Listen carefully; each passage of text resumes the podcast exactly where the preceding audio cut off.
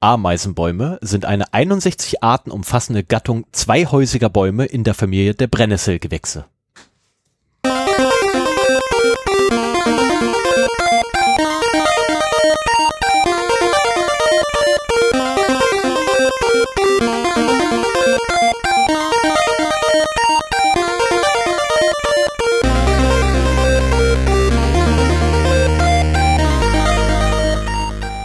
Zero Day, der Podcast für Informationssicherheit und Datenschutz.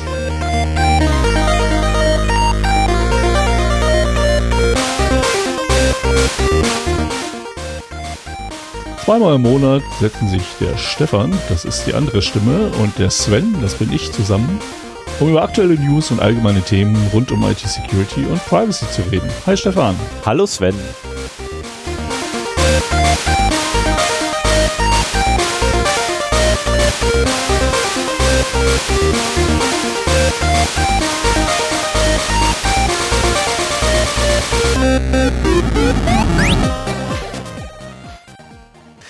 Einen wunderschönen guten Morgen, einen wunderschönen guten Abend, eine wunderschöne gute Nacht, je nachdem, wann immer ihr uns hört. Es soll ja Leute geben, die uns zum Einschlafen hören. Ich verstehe es nicht, wie man zu meiner Stimme einschlafen kann. Ähm, wir schreiben den 9.2.2022. Es ist Episode 90 oder Aufnahme 90 ähm, vom Zero Podcast. Heute mit dem wunderbaren Thema seht ihr in eurem Podcast, äh, Podcatcher. Ähm, ja, wer fängt mit der Hausmeisterei an? Ich oder du? Ja, ich stehe oben, dann mache ich das mal. Ne? Ja, dann machst du das ich, mal. Ich äh, hätte fast mal einen Einsatz mit dem Intro verpasst, weil ich so perplex von deiner Einleitung war. Wie, wie machst du das eigentlich? Nimmst du irgendeinen irgendeinen random Satz, den du irgendwo findest? Wonach suchst du das aus? Ich, ich, ich verrate hier doch nicht hier meine, meine Geschäftsgeheimnisse. Also bitte, das ist äh, hochgradiges Geschäftsgeheimnis und darf, nicht darf auf keinen Fall äh, irgendwie verraten werden, dass genau diese Passage übrigens aus MinCorrect geklaut ist. Ähm, weil sie dort nämlich das wunderbare Thema, äh, wie war das? Bau, Baum, Baum? Baumambulanz hatten. Baumambulanz nannte sich das Thema. Ah, habe ich, noch- hab ich noch nicht gehört. Seit ich nicht mehr so viel Auto fahre, kann ich nicht mehr so viel Podcast hören. Ja, und äh, da haben sie jedenfalls äh, unter anderem halt den, den Anfang der Passage aus Wikipedia für Ameisenbäume äh, zitiert. Und dann habe ich mir gedacht, so, ach, das kann man auch mal nehmen. Das ist mit Sicherheit ganz witzig, der Sven kennt es nicht. Ja, wir klauen ja sowieso so viel bei MinCorrect. Ja, nicht nur da, nicht nur da. Wir klauen ja auch hier bei, bei äh, Logbuch Netzpolitik. Wir klauen auch bei Lage der Nationen. Wir klauen auch bei Wir klauen nur von den Besten. Ja, natürlich von dem Besten. Und deswegen klauen wir natürlich auch von der Medienkompetenzübung oder auch von Okay Cool oder auch von Insert Moin oder auch von äh, Gram Sprechstunde oder von netzpolitik.org. Moment, jetzt muss ich ganz kurz hier, Bob, die gelesenen auch alle anfangen. Oder von Two Dogs One Head. Oder von Auf ein Bier. Oder von CAE. Oder jetzt ist Sven weggegangen, weil es länger dauert. Oder von Stay Forever. Dein, dein Audio ist total abgehackt. Mein Audio ist komplett abgehackt. Oh, das ist schlecht. Ich weiß nicht, wie das auf der Aufnahme ist. Ja, die Aufnahme kann nicht abgehackt sein, weil die Aufnahme ist direkt. Besser, ge besser geht die Verbindung für die Aufnahme Jetzt nicht. geht's wieder. Okay, dann ist nur deine Verbindung quasi das Nadelöhr gewesen. Ich mal- hoffe es.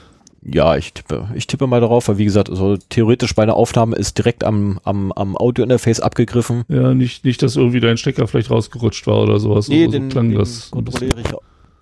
Ah ja, Das hat man hoffentlich nicht gehört. doch, das hat man gehört. Das war schlecht. Na gut. Ich glaube, mein, mein Verlängerungskabel geht kaputt. Ich werde mir ein neues Verlängerungskabel kaufen müssen.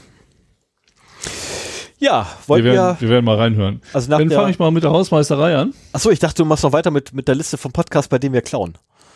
Nein, nein, nein, nein, nein, nein, nein. Das wäre jetzt so ein schöner. So, warte, ich setze mal schnell eine Marke für eine Hausmeisterei so.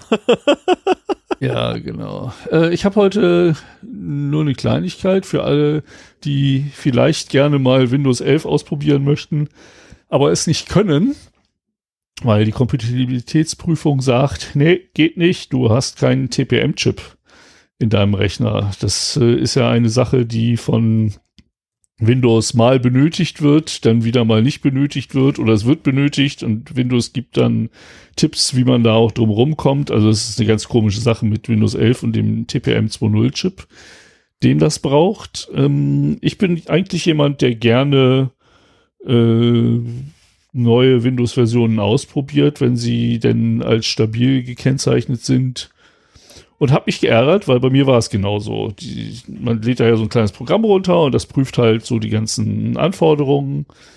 Ähm, Windows 11 ist Ende letzten Jahres rausgekommen. Da war mein Rechner gerade mal zwei Jahre alt, den ich hier benutze. Und auch alles war in Ordnung, äh, bis auf diesen dämlichen TPM-Chip. Hat mich geärgert. Ich habe mir gedacht, naja, Windows 10 wird es noch eine ganze Weile geben. Solange äh, machst du das zur Not, musst du dann mal das Board tauschen oder so. Und irgendwann, als ich mal wieder in der Anleitung zu meinem Motherboard blätterte, aus irgendeinem anderen Grund, äh, ist mir ein Steckplatz aufgefallen, wo man ein TPM-Modul reinstecken kann. Also die Dinger gibt's zum Nachkaufen, wenn das Board das unterstützt. Und äh, stand dann auch im, in der Beschreibung des Mainboards, dass halt nur ein spezieller TPM da reinpasst und äh, ja, eine kurze Recherche bei Amazon hat ergeben, dass die Dinger so zwischen 50 und 60 Euro Minimum kosten. Und das war ich dann erstmal nicht bereit auszugeben, so nach dem Motto, ich weiß ja noch nicht, wann ich hier Windows 11 installieren will. Ähm, da kümmere ich mich drum, wenn es soweit ist. Bis ich dann irgendwie mal bei Amazon zufällig ein Angebot für 18 Euro gesehen habe und zugeschlagen habe. So, was ich nicht gesehen habe, das ist immer jetzt etwas ätzend bei Amazon. Es kam direkt aus China und brauchte dafür ein wenig Zeit. Ähm, ja, mittlerweile ist es angekommen. Und was soll ich sagen? Ähm, ich, ich war sehr skeptisch. So, so ein Billigteil aus China, da habe ich auch nicht unbedingt die besten Erfahrungen mit. Aber steckt jetzt in meinem Motherboard funktioniert, wird erkannt und mein Rechner ist jetzt kompatibel mit Windows 11. Hast du denn schon Windows 11 installiert? Nein, ich war am überlegen, ob ich das mache, aber ich wollte auf jeden Fall die Aufnahme heute noch abwarten, bevor ich mich daran traue, ähm, damit die Aufnahme da nicht gefährdet wird. Ich will da genug Zeit dazwischen haben. Ähm, falls ich denn doch noch mal irgendwie auf Probleme stoße. Hast du eine ähm, Rollback-Strategie? Äh, nein, deswegen. also ich habe, ich werde natürlich ein Backup vorher machen, aber äh, Rollback-Strategie, nein. Okay, also ich habe für solche Fälle könnte unter Umständen mir eine zusätzliche SSD besorgen und äh, erstmal klonen. Lass mich raten, mit Clonezilla? ja. Der Software für professionelles Klonen von, Fast, äh, von Festplatten? Das klingt schon so, als hätten wir eine Kooperation mit denen. Nee, haben wir nicht. Aber, haben wir nicht. Ähm, ähm, also Full Disclosure, wir haben keine Kooperation, aber das ist eine wunderbare Überleitung zu meinem Punkt in der Hausmeisterei für heute. ähm, mir ist nämlich von meinem lokalen Mediaserver ist mir die SSD abgeraucht.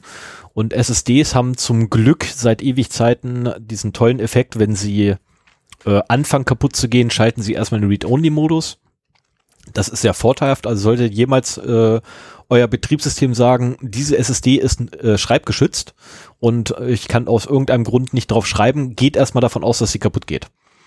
Das ist ja auch ein schöner Adrenalin-Moment, ne? So fährst deinen Rechner hoch und kriegst dann irgendwie die, die Meldung, dass dein, deine System äh, dein Systemmedium schreibgeschützt ist. So, klasse. Ja, viel besser, viel besser. Ich habe ein Linux laufen gehabt, da war das noch viel, viel geiler. Ähm, System fährt hoch, System läuft, alles ist super, alles ist toll. Äh, kind will Film gucken und genau in dem Moment schaltet das Ding in Read-Only-Mode und Film gucken geht nicht. Ja, Kind genervt, ich genervt, demnach auch Frau genervt Hund irgendwo dazwischen, weil ich auf dem Boden bin, geht davon aus, oh geil, mit mir wird gespielt, was bedeutet, ich noch mehr genervt, weil Hund abwehren. Ähm, Ende vom Lied war dann, ich habe äh, rausgekriegt gehabt, okay, die SSD ist halt durch, neue SSD besorgt. Wie kopiert man am besten eine SSD von A nach B, wenn sie gleiche Kapazität haben? Ha, Clonezilla ist mir eingefallen. Ähm, ich habe das nur bei gleicher Kapazität oder kannst du auch äh, auf kannst größere auch, kopieren kannst, und dann anschließend vergrößern? Du kannst kleiner auf größer, musst aber dann anschließend äh, mindestens also eine der Partitionen vergrößern, ähm, was nicht immer so einfach ist. Es kommt ja dann auch wieder darauf an, wie hast du deine Partition angelegt, etc. etc. Ähm, und ich persönlich habe halt den riesen Vorteil, ich habe ja hier so ein externes Gehäuse äh, für vier Festplatten und da habe ich einfach beide SSDs reingekracht per USB-C. Äh, also 3.0 ist das noch, leider. Ähm, an meinen Rechner angeschlossen und siehe da, auf wundersame Weise, sechs Minuten später war die SSD geklont. Ui. Also Klonzilla sei Dank. Also das, tatsächlich das längste an dem ganzen Prozess war, ähm, Klonzilla dazu zu bringen, klon bitte mal Festplatte und mach vorher noch ein Fehler, äh, eine Fehlerprüfung und versuch die Fehler zu äh, äh, rauszujagen. Und das zweite war, äh, was lange gedauert hat, oder tatsächlich am allerlängsten, den USB-Stick für Klonzilla anfertigen weil ich hatte Clonzilla nicht mehr rumliegen. Deswegen musste ich das erst runterladen, sind nur 400 Megabyte, aber hey, ich habe nur eine 50 Mbit Leitung. Ähm, 400 Megabyte runterladen, dann auf einen blöden USB-Stick, leider USB 2.0 ähm, draufpacken oh. mit einer sagenumwogenen Übertragungsrate von 10 Megabyte pro Sekunde. Yeah! Ähm, das hat gedauert. Aber ansonsten ging es echt komfortabel und schnell und ich dachte mir, den Tipp kann man schnell mal weitergeben. Also wenn ihr irgendwie äh, CD, äh, nicht CDs, ähm, Festplatten oder auch einzelne Partitionen irgendwie klonen wollt äh, oder auch ein Image davon ziehen wollt, damit ihr sie wieder herstellen könnt, Clonezilla ist das Mittel der Wahl. Auch was, die Systempartition, was, äh, was ja auch nicht so ohne weiteres möglich ist. Genau, was uns übrigens zu deinem, äh, zu deiner äh, zukünftigen Rollback-Strategie führt. Schnapp dir eine Festplatte, wo alles draufpasst, was auf deiner SSD ist. Schnappe dir Clonezilla und zieh ein Image der gesamten SSD wenn du Windows 11 fertig ausprobiert hast, spiel einfach das Image zurück. Ja. Nur so als Tipp. Ich kann mit Clonezilla also auch ein Image quasi in eine ZIP-Datei oder in eine ISO-Datei oder was auch immer machen. Ja, das wäre eine gute Sache. Ich habe sowieso irgendwie 10 Terabyte an meinem Rechner Platz, ähm, den ich nicht so ganz brauche und äh, das würde passen. Jawohl. 10 Terabyte? Ähm, ich hätte Verwendung. Nee, nee, nee, nee, nee, nee, nee. Nee, es sind nicht ganz, warte mal, es ist eine Vierer, zwei Zweier, acht und dann nochmal, ja, also fast zehn. Ach, verflucht. Ich, ähm, hätte, ich hätte da Verwendung für. Nee, ich auch. Ach, Scheibe. hätte ja klappen Aber ich muss auch sagen, äh, Clonezilla kannte ich vorher nicht. Ich habe auch lange Zeit sowas nicht mehr machen müssen, aber äh, ich hatte jetzt auch privat einen Rechner hier, der unter Windows 10 Home irrsinnig langsam lief und dem ich äh, einfach nur statt einer Festplatte eine SSD und statt 4 GB Speicher 16 GB Speicher ähm, spendiert habe. Und wir jetzt wieder einen Rechner haben, der sich sehen lassen kann, also mit dem es wieder Spaß macht zu arbeiten. Und ich habe das Gefühl, die SSD hat wirklich am meisten gebracht, ähm, weil ich auch glaube, dass da noch einige, ähm, dass, dass die Festplatte auch schon im Niedergang begriffen war. Ich müsste das auch noch mal mir äh, genauer angucken, wie da der Status der Festplatte ist. Aber äh, da hat Clonezilla, das du mir da empfohlen hast, auch super geholfen.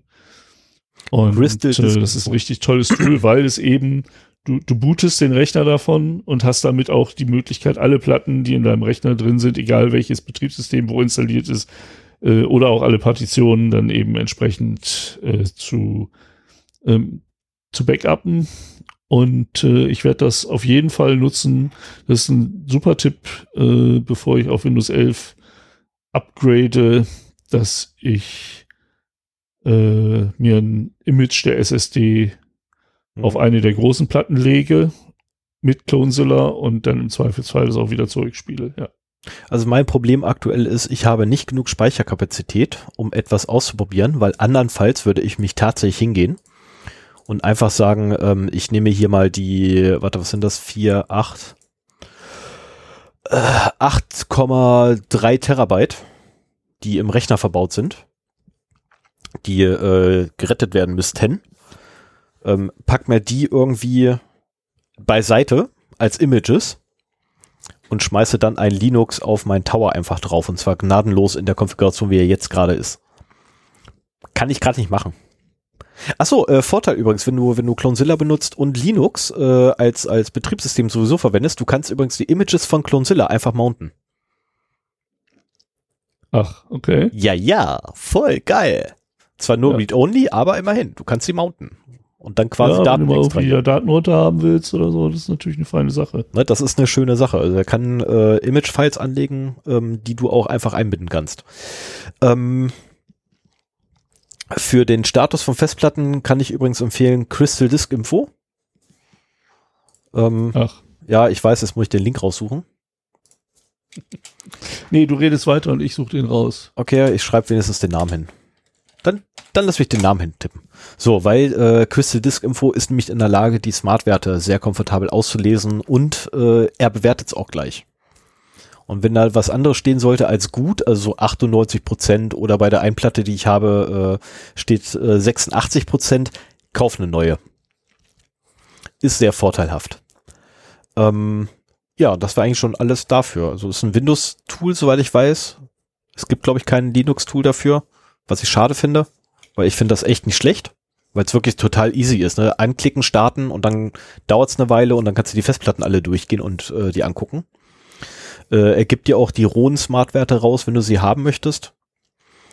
Ähm, ist tatsächlich eins der besseren kostenlosen Tools. Ähm, es gibt noch Crystal Disk Mark, das wird verwendet für äh, Benchmarking von Festplatten und SSDs. Ja, habe ich noch keine Verwendung für gefunden.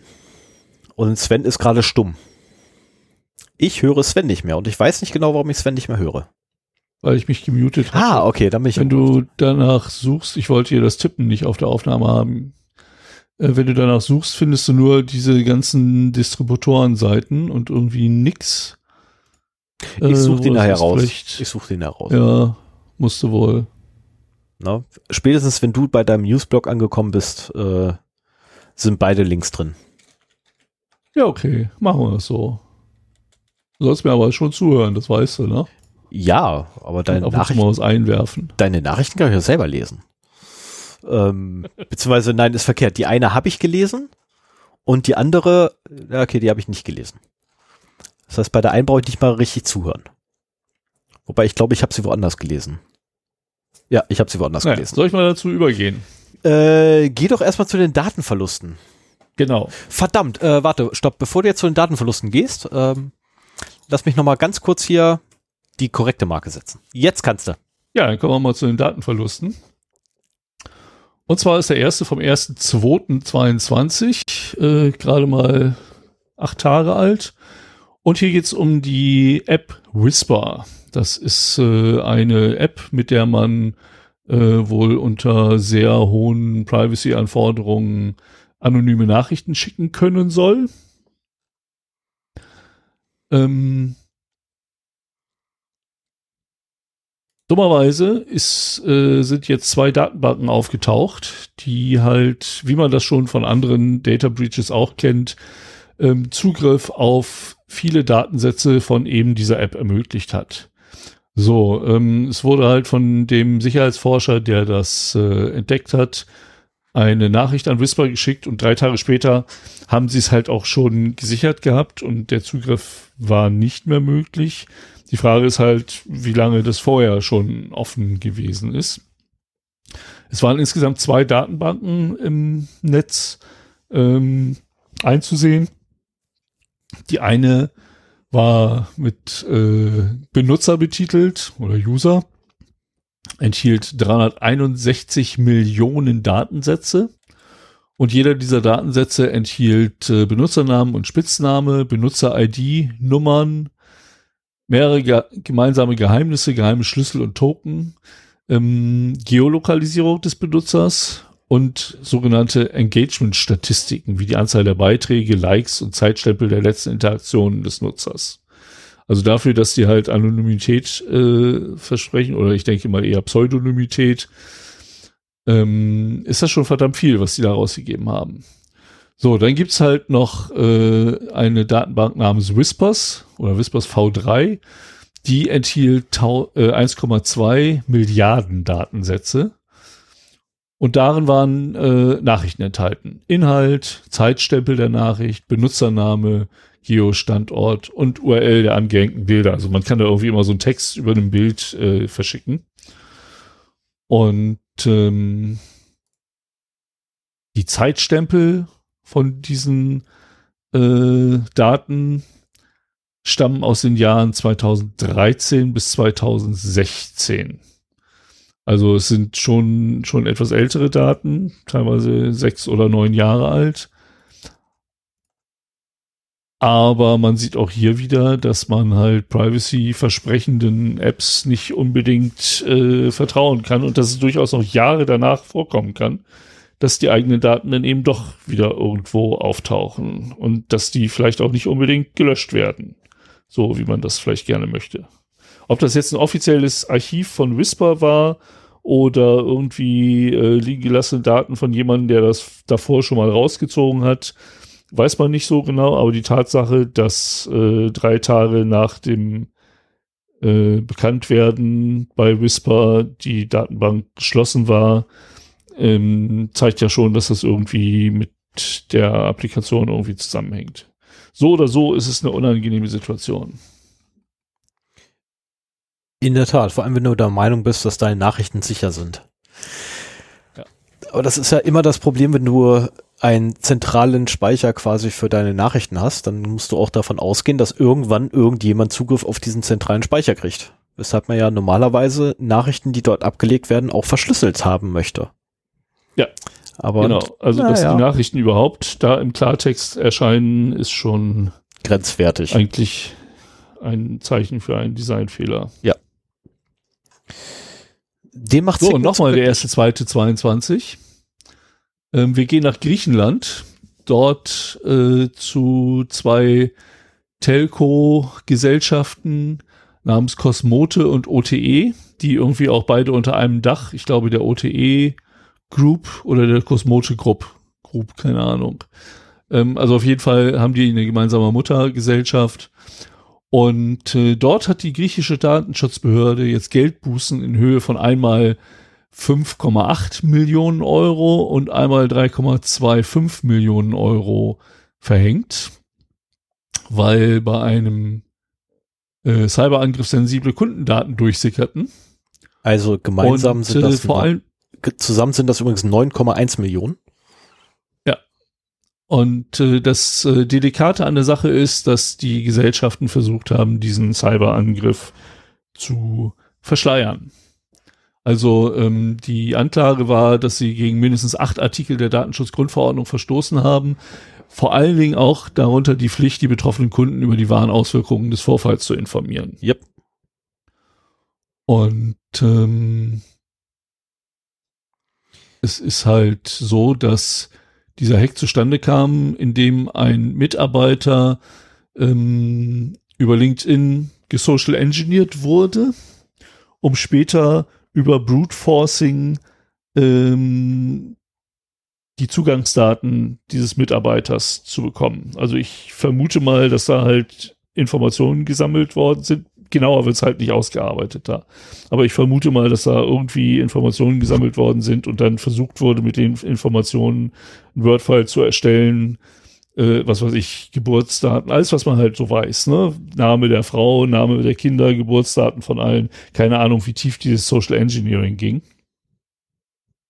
Ähm, und damit haben sie anscheinend auch Erfolg gehabt. Hm. Also pass auf, was ihr bei LinkedIn oder Xing preisgebt. Ähm, bei diesem Vorfall sind 48 Gigabyte Daten gestohlen worden. Und äh, der kompromittierte, Server enthielt sensible Teilnehmerdaten und Anrufdaten, die den Zeitraum zwischen dem 1. September 2020 und dem 5. September 2020 betreffen. Also fünf Tage, mehr nicht. Ähm, das reichte aber, um große, grobe Positionsdaten von 4,8 Millionen einzelnen Kosmote-Teilnehmern abzugreifen. Das Alter, Geschlecht und Tarif und ARPU, ich hätte mir noch rausgesucht, was das ist. Ähm, Average Revenue per User, ja genau, also der oh. durchschnittliche Umsatz pro Benutzer. Ja, also ähm, von weiteren 4,2, 4,3 Millionen einzelnen Kosmote-Teilnehmern und dann halt noch äh, die Identifikationsnummern der Telefone von knapp sieben Millionen Benutzern. Und auch noch, ich meine, wenn man halt über ein Telco-Unternehmen telefoniert, dann hat man ja die eigenen Kunden, aber auch die, wohin telefoniert wird. Und da wurden halt noch die äh, MSISDN, IMAI und IMSI äh, Nummern sowie die Position des angeschlossenen Turms für 281.000 Roaming-Teilnehmer von Cosmote ähm, da halt entwendet. Jetzt stelle man sich mal vor, ähm, was das für ein Datenschatz ist, wenn man da zum Beispiel einen kontinuierlichen Zugriff drauf hat. Ich wollte gerade sagen, man bedenke bitte, es sind nur fünf Tage. Ja. Also vier, vier Tage, äh, klar, ne, jeder Informatiker sagt sofort so, es sind vier Tage, äh, erster bis fünfter, aber im Maximum sind das fast fünf Tage. Nee, ähm, Maximum sind das fünf Tage. Wenn das irgendwie am ersten um 0 Uhr anfängt und am fünften um 23, um 23 Uhr 59 endet, ne? Also es sind vier bis fünf Tage. Ja, ja du hast so genau eine Sekunde. Dieser, das ist immer so. Äh, bei jedem Tageswechsel hast du eine Sekunde nix. ähm, ja. Aber du weißt, ich, ich, ich weiß, was du meinst. Gemacht, denke ich. Mal. Ja, hast du. ähm, aber jetzt mal ernsthaft, bei fünf Tagen äh, mal eben 281.000 Roaming-Teilnehmer oder äh, fast 700, äh, fast 7 Millionen Nutzer getroffen. Das ja. ist ordentlich. Mhm. Das ist ordentlich. Ich will nicht wissen, ja, es, fallen ja, es fallen ja auch immer so die passiven Daten an. Also wenn du dein Telefon nur in der Tasche hast und das von einem Sendemasten zum nächsten hoppelt. Yep. Und äh, die aktiven Daten, wenn du Gespräche machst. Ne? Richtig. Und deswegen sind halt auch die passiven Daten äh, deutlich mehr. Ähm, nämlich diese sieben Millionen und die anderen halt ein bisschen weniger. Man telefoniert ja auch nicht mehr so viel mit seinem Handy. Ich weiß nicht, wie das so in Griechenland ist. Ähm, ich kann mir schon vorstellen, dass da äh, von Land zu Land noch äh, unterschiedliche ähm, ja, Gewohnheiten sind, was das Te Telefonieren angeht. Aber das ist schon ganz ordentlich. Ja, dann chatten wir den Stefan mal, dass er keine Datenverluste hat und gehen gleich zu den News über, was? Genau, mach mal. Okay. Mach du erstmal, ähm, weil du hast ja nur zwei. Ja, du hast das Thema heute. Ich dachte, ich, äh, ich sorge dafür, dass du eine kleine Pause hast, deswegen habe ich heute wieder ein bisschen mehr. Deswegen hast du keinen, ja, naja, lassen wir es. ähm, 31.01.2022 wir kennen alle und wenn wir es noch nicht kennen, hören wir uns bitte nochmal ähm, die Folge zum Beispiel zu Flock an oder zum sicheren Surfen im Internet. Alter. Jetzt, ähm, jetzt, jetzt haut er hier Schlagwörter raus, damit ich die hier hinschreiben genau. muss. Und meine Assistentin Stefan darf das jetzt bitte mal alles in den Shownotes schön äh, machen, damit du nicht so noch ein auch was zu tun hast.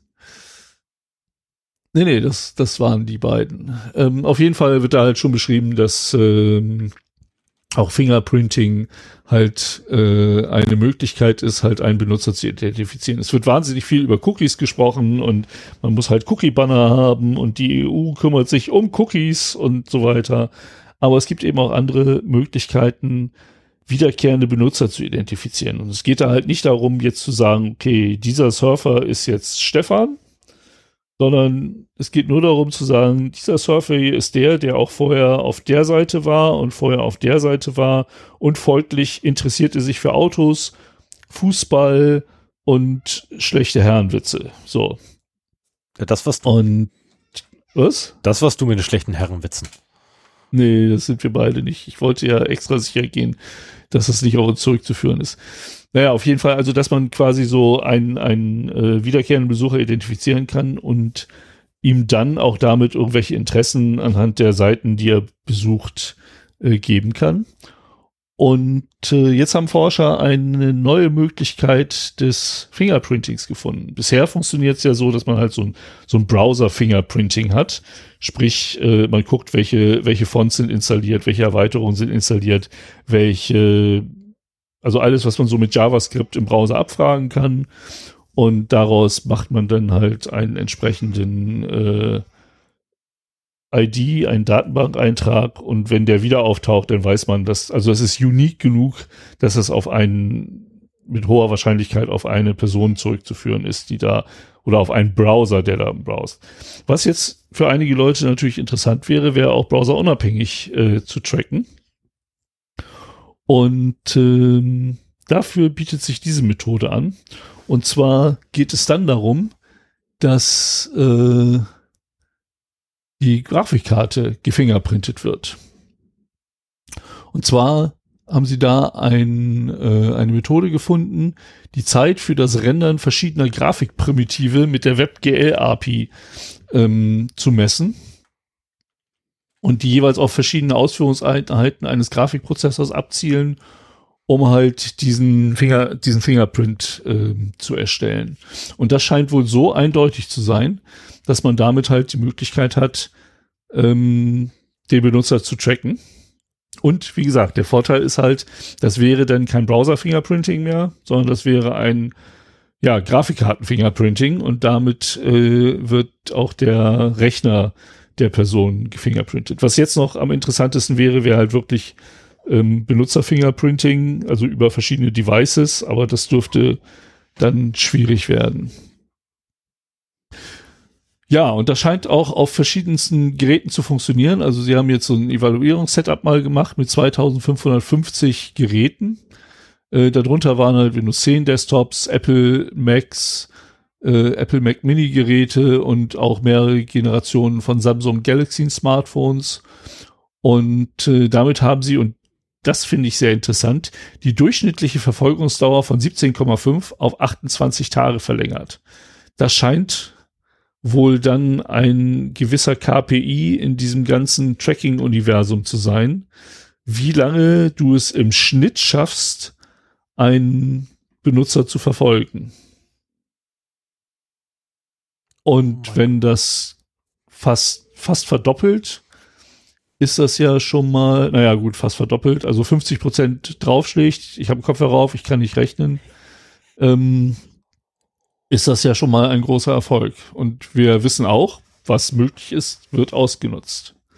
Ich würde ja gerne mal Mäuschen spielen bei so einem Tracking-Anbieter, ne? Also was, was für Methoden die äh, nutzen, um ihre Leute da zu identifizieren.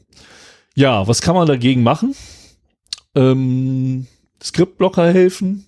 Deaktivierung von WebGL hilft natürlich auch, aber ist die Frage, ich meine, das ist ja auch ein Feature, ob man das wirklich äh, will. Ähm, oder die Beschränkung jeder Webseite auf eine einzige Ausführungseinheit. Ich weiß nicht, gibt es bei GPUs auch Kerne? Ähm, ja, meinen die, die damit? Wahrscheinlich, ne? Ja, ja, gibt es. Und äh, so, dass halt der Fingerprint nicht genau genug äh, werden kann. Und ja, bis hin zur Deaktivierung hat beschleunigten Renderings. Das wäre auch noch eine Möglichkeit. Aber es sind halt alles Sachen, die man eigentlich nicht machen möchte. Und ob der Skriptblocker jetzt unbedingt in der Lage ist, das richtige Skript zu blocken, das diese Funktionen ausführt, ähm, da wird es ja auch immer so ein Hase-Igel-Rennen zwischen den Trackern und den Surfern geben. Ja, das war die erste News. Die zweite News, äh, da geht's um etwas, wo ich dachte, ich hätte was Neues gelernt, um mich dann heute zehn Minuten vor der Aufnahme nochmal zu erinnern, dass das gar nicht so was Neues ist. Und zwar ging es da darum, dass jetzt äh, durch ja bösartige CSV-Dateien eine Malware, die Bazaar Backdoor Malware, gerade distributiert wird.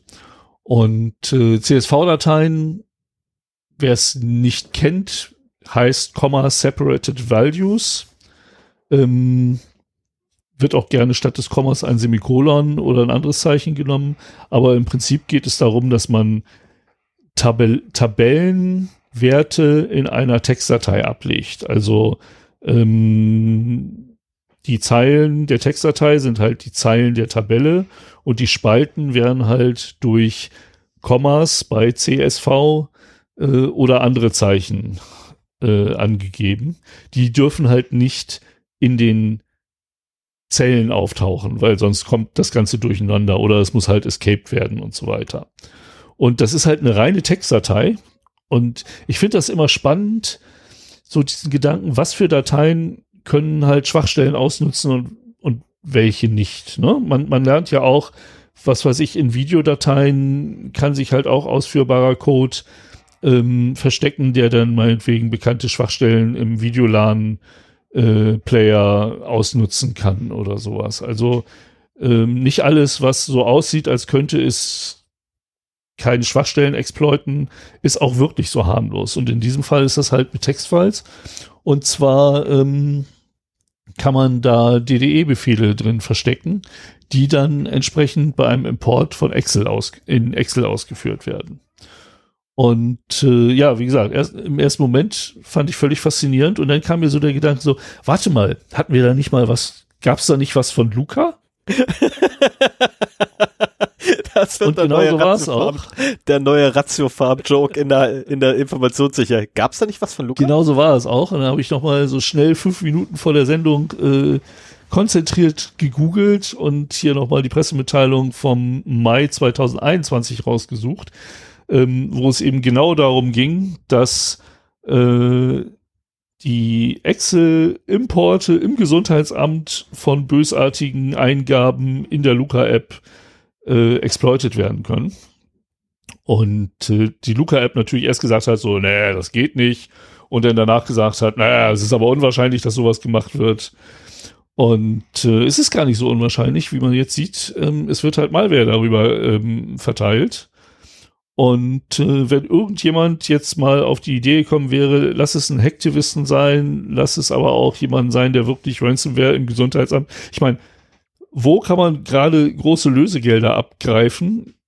So vielleicht in den Institutionen, die gerade hektisch versuchen, irgendwie der Datenflut Herr zu werden und äh, das alles verwalten müssen und sowieso schon ganz viel Geld für so eine dämliche App ausgegeben haben, dann kann man vielleicht auch noch ein kleines Ransom ab äh, abgreifen dabei. Also das ist äh, gar nicht so unwahrscheinlich, dass es hier ein Angriffsszenario auf die Gesundheitsämter auch über den Weg gegeben hätte, ähm, wie man das vielleicht denken mag.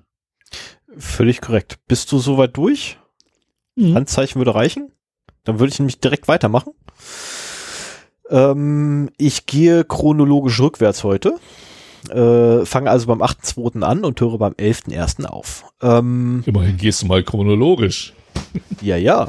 Was aber völlig egal ist eigentlich. ja, das ist äh, also manchmal frage ich mich, warum wir das Datum überhaupt vorlesen, aber ich, ich zumindest hat man einen zeitlichen Bezug zum Aufnahmezeit genau. der Sendung. Ne, das ist so, äh, um den Bezug zu haben, wann wir aufgenommen haben. Ähm, und zwar, gestern wurde bekannt, der Chatdienst Signal erlaubt jetzt auch den Wechsel der Telefonnummer, ohne den Konto, äh, das Konto wechseln zu müssen. Ähm, Resultat davon, sämtliche Verläufe, sämtliche Nachrichten, sämtliche Medien, sämtliche, bitte beliebiges hier einfügen, bleibt erhalten dabei. Aber natürlich gibt es auch wieder einen Knackpunkt.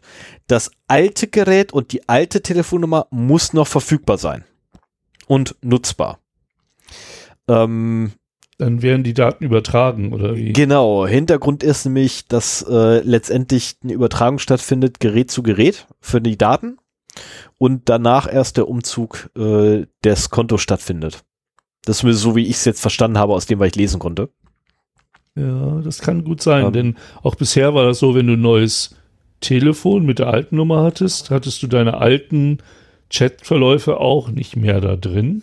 Richtig. Es gab einen neuen Schlüssel, der bekannt gegeben wurde. Ja, es sei denn, es sei denn, du hast die Backup-Funktion genutzt, weil Signal nämlich schon seit Ewigzeiten eine Backup-Funktion beinhaltet hatte. Oh, ich habe jetzt nee, nicht nachgeguckt, ob die noch da ist, äh, womit du lokale Backups anlegen konntest von allem und die dann einfach auf dem neuen Telefon hast importieren können. Dazu musstest du dir allerdings ein 16 mal, ich glaube, es waren fünf, genau, ich glaube 16 mal fünf Zahlen, äh, Ziffern, äh, so eine schöne Zahlenkolonne merken, die du dann nämlich schön fein säuberlich auf deinem Smartphone mit dieser Scheißtastatur eingeben darfst und weh, du vertippst dich. Weil das sagte dir erst hinterher, dass es falsch war. Aber ich meine, dass es so kompliziert ist, ist ein Feature und kein Bug. Ne? Wenn du bei Telegram irgendwie umziehst, ja. dann hast du sofort alles wieder da. Warum? Weil es halt im Klartext auf den Telegram-Servern zu finden ist. Richtig. Und das ist ja eigentlich das, was man nicht möchte. Und Signal ist ja, kann man nicht oft genug sagen, ähm, eigentlich so der Dienst, der, den man benutzen möchte. Also es gibt noch einige Leute, die Threema empfehlen. Ähm, bei unserer Betrachtung hat auch Wire sehr gut abgeschnitten. Aber ich finde so, dass, also sicherheitsmäßig sind die alle auf einem Niveau, denke ich mal so. In etwa kann man das sagen. Und ich finde, komfortmäßig ist dann Signal noch am weitesten äh, vorne. Ja. Äh, die Funktion übrigens für das lokale Backup ist immer noch vorhanden, ähm, versteckt sich bei Android-Telefonen Einstellungen Unterhaltungen. Äh, und dann ganz unten findet ihr sie.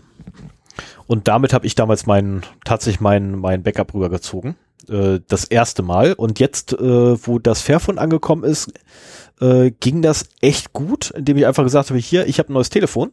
Und dann hat er gesagt, ja, wo ist das alte? Ja, das ist dort. Cool, scan das mal ab. Okay, habe ich gescannt. Sind die beiden im selben Netzwerk? Ja, sind sie. Oh, super, klasse. Ich übertrage mal die Daten. Leg die mal nebeneinander und beweg sie nicht mehr. Wir sagen Bescheid, wenn fertig. Also das ging echt super. Das war ein gesamtes Konto einfach umgezogen. Ah, cool. Ja. Ähm, also da, find, da muss ich sagen, äh, die sind immer wieder also Signal ist über, ich finde das sowieso generell super, ne, Signal. Äh, die suchen übrigens gerade einen neuen CEO. Na, also wer da irgendwie Interesse hat, sich zu bewerben ähm, und der Meinung ist, dass das kann, macht das ruhig. Die suchen gerade einen neuen CEO, weil der Moxie hat keinen Bock mehr. Ähm, so, dann geht's weiter. 8.2. Der TÜV sieht Schulungsbedarf für mehr Cybersicherheit für Beschäftigte berichtete Heise Online. Schade, dass sie nicht dazu geschrieben haben, ähm, dass der TÜV ebenfalls äh, nicht nur dringenden Schulungsbedarf bei den Mitarbeitern von Unternehmen im Bezug auf Cybersicherheit hat äh, oder erkannt hat, mithilfe einer Forsa-Umfrage, die repräsentativ sein soll, sondern auch zusätzlich natürlich Schulungen für Mitarbeiter für Cybersicherheit anbietet. Und zwar nicht so knapp und aktuell übrigens gerade rabattiert, ist kein Witz.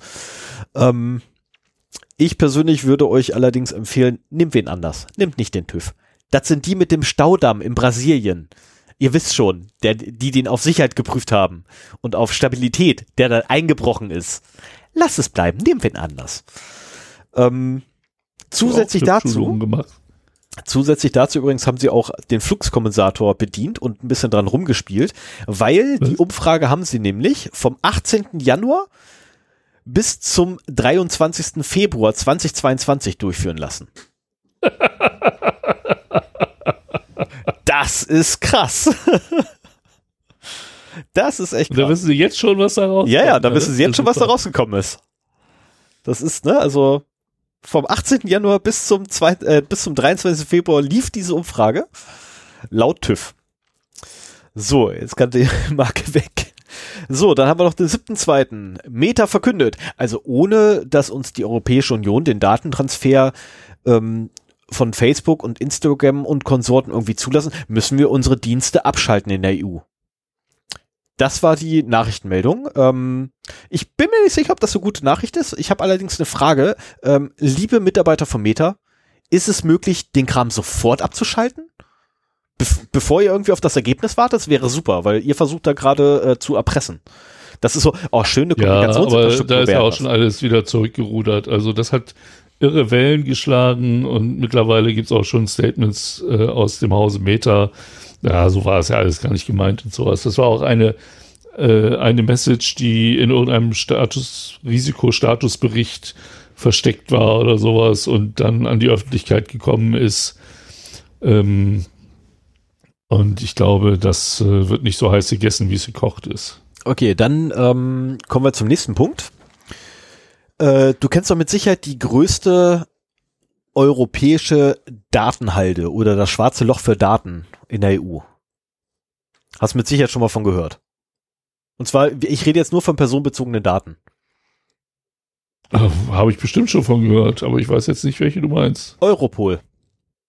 Europol ah, okay. ist die größte Müllhalde für personenbezogene Daten in der Europäischen Union ähm, und der die Jungs und Mädels in EU-Parlament und Bund äh, und EU-Rat und wie sie nicht alle heißen. Ich habe die ganze Institution da nicht im Kopf. Ich habe auch verpeilt äh, oder nein, ich vergesse auch immer, wie das aufgebaut ist. Ähm, jedenfalls die Entscheider von der EU wollen jetzt auch ganz gern die Befugnisse aufbohren, so dass sie quasi ähm, die nächste NSA werden können. Äh, Hintergrund ist, dass ein Datenschutzbeauftragter gesagt hat, äh, liebes Europol, schön, dass ihr da so einen Datenschatz von mehreren Jahren angesammelt habt, von personenbezogenen Daten, die ihr gar nicht mehr braucht. Das wäre schön, wenn ihr die mal entfernen würdet. Woraufhin Europol gesagt hat, äh, ja, äh, wir äh, brauchen aber ähm, noch ganz dringend, woraufhin der Datenschützer sagte, auf welcher rechtlichen Grundlage denn?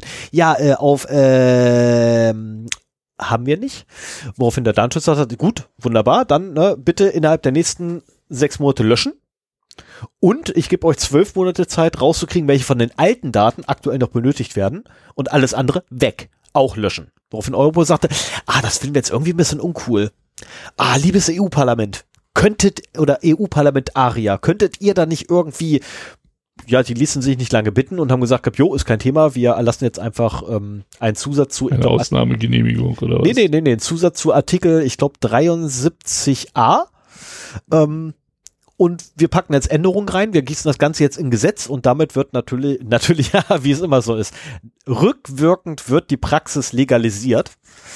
Ähm, ja, super, toll gemacht. Äh, die aktuelle Gesetzgebung passt nicht zum Geheimdienst, war doch mal so ein Titel bei Logbuch Netzpolitik. Richtig, und äh, es ist einfach so, ähm, dass jetzt halt quasi die Gesetzgebung an die Praxis von Europol angepasst wird. Äh, ich persönlich sehe das Ganze ja. sehr, sehr, sehr, sehr, sehr, sehr bedrohlich.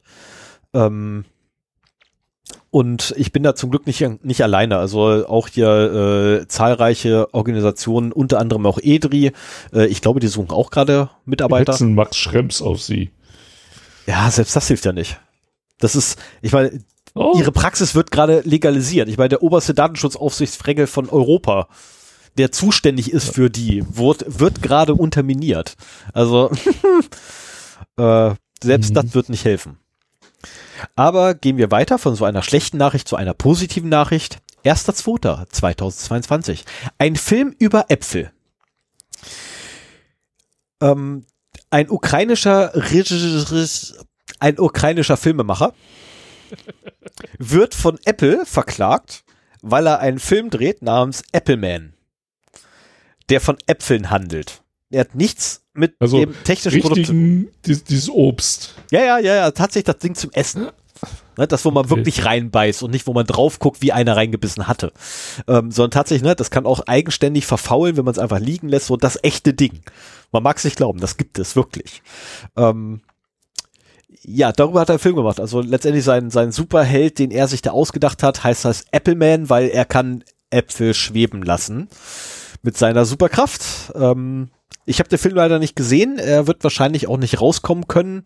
Äh, es ist ein crowdsourced äh, Movie, der über Kickstarter, glaube ich, finanziert wurde. Und, oh nein. Und ja, das Problem ist, der ist bereits im Post-Processing. Oder in der Post-Production nennt man das. Und dann ereilte ihn halt leider diese über 300 Seiten lange Anklageschrift, wo unter anderem halt vor, äh, vorgeworfen wird, Diffamierung der Marke, bla bla bla. Ähm, es wäre nicht das erste Mal, dass Apple so einen Scheiß macht. Na, Apple ist auch schon mehrfach in der Vergangenheit oder vor allem auch in der jüngeren Vergangenheit äh, gegen Sachen vorgegangen. Ähm, da gab es mal äh, eine Firma, die hatte eine Birne als Logo, die hat sie verklagt. Weil, naja, da ist eine Birne als Logo und kein Apfel. Ne, das geht ja mal gar nicht. Das gefährdet auf jeden Fall unser Markenrecht. Und, und, und. Also ist ja süß. Appleman is the first healthy lifestyle superhero movie in the world. Ja. Ich würde ihn gerne sehen. Ich würde ihn gerne sehen. Du kannst dir zumindest die Trailer angucken. Also sollte er ihn irgendwie schaffen rauszubringen, wird da der Streisand-Effekt ganz hart treffen. Ja, das hoffe ich. Das hoffe ich. Zu deutlich mehr Popularität verhelfen, als er wahrscheinlich sogar verdient hat. So, jetzt der erste, zweite weiter. Ne, gehen wir mal weiter hier. Urheberrecht. Ähm, Quad 9, wir erinnern uns, das sind äh, die Jungs gewesen, oh ja. die einen DNS-Server betreiben, die also nichts weiter machen als Namensauflösung zu IP-Adresse. Oder nein, Namenszuordnung oder URL-Zuordnung zu IP-Adresse. Die wurden ja von der Content-Mafia verklagt ähm, und zu Mittätern gemacht bei Urheberrechtsverstößen und sind, sind ja tatsächlich auch verklagt worden deswegen. Und äh, die damaligen Richter sahen das ja auch mit über, überzogener Mehrheit für, ja, das stimmt ja auch. Ne? Also natürlich hat Quad 9 äh, eine Urheberrechtsverletzung damit begangen. Ähm, sie haben jetzt allerdings Berufung eingelegt. es war zu erwarten, dass sie in Berufung gehen. Man wartet gespannt auf das Berufungsurteil. Also ich hoffe, ich hoffe wirklich, dass Quad 9 es schafft, da äh, was Positives rauszuziehen und diese Scheißklage loszuwerden. Ähm, weil das würde natürlich der Content Mafia Tor und Tür öffnen, glaube ich. Ich glaube, so sagt man das. Ähm, für äh, ja, äh, wie, wie, wie war es so schön hier? Die Stoppschilder im Internet. Ja, ja. Ne? Also das wäre wirklich so die absolute das absolute Öffnungstor für, oh cool, danke für den Links, äh, der absolut, das absolute Öffnungstor für die Zensur im Internet, einfach nur, weil, hey, über Urheberrecht wird, wird da drüben, mach den DNS aus. Ja, danke. Ja, vor allen Dingen, ich meine, das ist ja auch ganz raffiniert. Quad 9 ist relativ klein. So, da geht jetzt so ein, so ein Riese her und verklagt die. Und äh, wenn sie damit Erfolg haben, weil er sich auch nicht so wehren kann, dann können sie mit diesem äh, Urteil unter Umständen dann eben auch äh, andere Anbieter ähm, kaputt abmahnen. machen. Ja, letztendlich kaputt machen. Es ja. geht um nichts anderes, als die DNS-Infrastruktur komplett zu ruinieren, auszuhöhlen und für die eigenen Zwecke zu missbrauchen. Aber kommen wir lieber zu etwas erfreulicheren. Ähm, Landgericht München äh, nein, das Landgericht München hat bestätigt am 1.1., äh, am 1.2., was ich schon seit einiger Zeit gesagt habe, nämlich, dass die Einbildung von, äh, die Einbildung, nein, man bildet es nicht ein, die Einbindung von Google-Fonts auf die eigene Webseite oder in die eigenen Dienste von Google-Servern aus rechtswidrig ist. Und zwar verstößt es gegen die Datenschutzgrundverordnung. Yippie! Weil man nämlich ungefragt Daten der Nutzer an Google weiterleitet. Yes! Ähm, das heißt, wenn ihr Google Fonts unbedingt, unbedingt benutzen müsst, ich persönlich finde die Dinger fast alle hässlich, ähm, dann bitte ladet sie euch runter, packt sie euch lokal hin und verbreitet sie von euch selbst. Von den eigenen Servern. Ähm, ich kann mir denken, was Sven jetzt gerade macht. Ich weiß es gerade nicht. Äh, ich gucke gerade bei uns, aber wir, ich meine, das haben wir schon mal äh, geprüft ob äh, das bei uns nicht der Fall ist. Also ich weiß jedenfalls, dass wir leider nicht Verdana benutzen. Verdana ist meine liebste Schriftart, auch wenn die irgendwie keiner mag. Aber ich persönlich mag sie, weil einfach jedes Zeichen gleich groß ist. Super. Ähm, so, zwei Stück habe ich noch. Und zwar bleibt es lustig. Äh, eBay. Ein Rechner mit sensiblen Daten wurde ersteigert. Äh, da hat der zuständige Administrator vergessen, die Festplatten zu löschen ordnungsgemäß. Mhm. Ähm, weshalb also tatsächlich sensible Daten exfiltriert werden konnten auf diesem Wege über diese, also ein, ein bösartiger Aktor, äh, und ich überziehe das jetzt total. Ähm, das, was jetzt kommt, ist völlige Fiktion. Ein böswilliger Aktor hat es doch tatsächlich hingekriegt, Daten zu exfiltrieren, in denen er eine Ebay-Auktion veranstaltet hat. Und somit die Daten exfiltriert hat an seinen Kameraden oder Kumpel oder wie nennt man die dann? Äh, Mitverschwörer. Äh, und dieser wiederum diese Daten dann äh, wiederherstellen konnte, beziehungsweise zugänglich machen konnte. Es handelt sich übrigens um das Ausländeramt in Deutschland. Ist das denn offiziell vom Ausländeramt verkauft worden? Ja. Oder hat er, echt? Also da hat nicht irgendwie ein Admin sich die alten Festplatten genommen und nochmal bei eBay reingestellt? Da wurde nicht nur Festplatten, der gesamte Rechner wurde verkauft. Ah ja, okay. Ja, ich glaube, früher war das durchaus äh, ein Hobby, alte Festplatten bei eBay für kleines Geld kaufen und gucken, was noch so drauf ist. Oder was man wiederherstellen kann. Mhm. Ähm, da sind mittlerweile die Unternehmen auch deutlich sensibler geworden. Ne? Also so gerade diese Sache Vernichtung von Daten, äh, egal ob du deine geheimen Papiere mittlerweile schredderst oder CDs schredderst oder eben auch Festplatten äh, so entsorgst, dass äh, die Daten da nicht mehr drauf sind. Richtig. Also ich muss ich auch sagen, ich verkaufe auch keine Festplatten. Ähm, wenn, wenn die wirklich zu alt, zu langsam und zu klein geworden sind, dann baue ich die auseinander, äh, nehme mir noch die starken Magneten raus, die sind geil und äh, ja, schmeiß den Rest weg. Oder ja, ab und zu werden auch noch die äh, Scheiben als Untersetzer benutzt. Ich wollte gerade sagen, die nerdigsten Untersetzer der Welt. Äh, ja. Ich sammle gerade wieder welche. ich habe nämlich vier Festplatten wieder zerlegt. Wobei, ah, ja. ich lüge gerade, drei davon habe ich zerlegen lassen. Ähm, und eine habe ich selber zerlegt äh, und das Zerlegen lassen ist logischerweise ähm, von einem elfjährigen Jungen durchgeführt worden, äh, während ich genau daneben gesessen habe und gut drauf aufgepasst habe, nicht, dass er Blätter klaut. Das ist da darf auch nichts irgendwie übrig bleiben. Das sind alles meine. Ähm, so, ja, und jetzt diese, aber, diese Scheiben sind auch dermaßen, also die sind hochglänzend. Äh, von CDs hat man ja noch so das Gefühl, man kann die einzelnen Bits da drauf sehen, aber ähm, also die Blätter Platten- könntest du, also ganz ehrlich, Blätter könntest du als Spiegel verwenden. Ja. Na, also im Originalzustand. Sobald die irgendwie eine Woche rumgelegen haben, auch nicht mehr, aber so direkt in dem Moment, wo du diese Festplatte aufmachst, kannst du dich da drin spiegeln und damit rasieren. Ähm, so, und jetzt kommt noch etwas, darauf hat mich ein, ein Nutzer von, äh, ein Nutzer, nein, ein Hörer, wir haben keinen Nutzer, wir haben Hörer. Ein Hörer oder eine Hörerin aufmerksam gemacht. Ich kann mich leider nicht mehr dran erinnern. Ähm, das ist das Ärgerliche, aber ich habe heute zum Glück den Link wieder gefunden. Ich wollte ihn eigentlich letzt, in der letzten Episode schon verwenden. Es tut mir furchtbar leid, leider erst in dieser. Ähm, und zwar äh, geht es um den Paketmanager NPM. Ähm, wir erinnern uns, NPM war für Node.js der Paketmanager.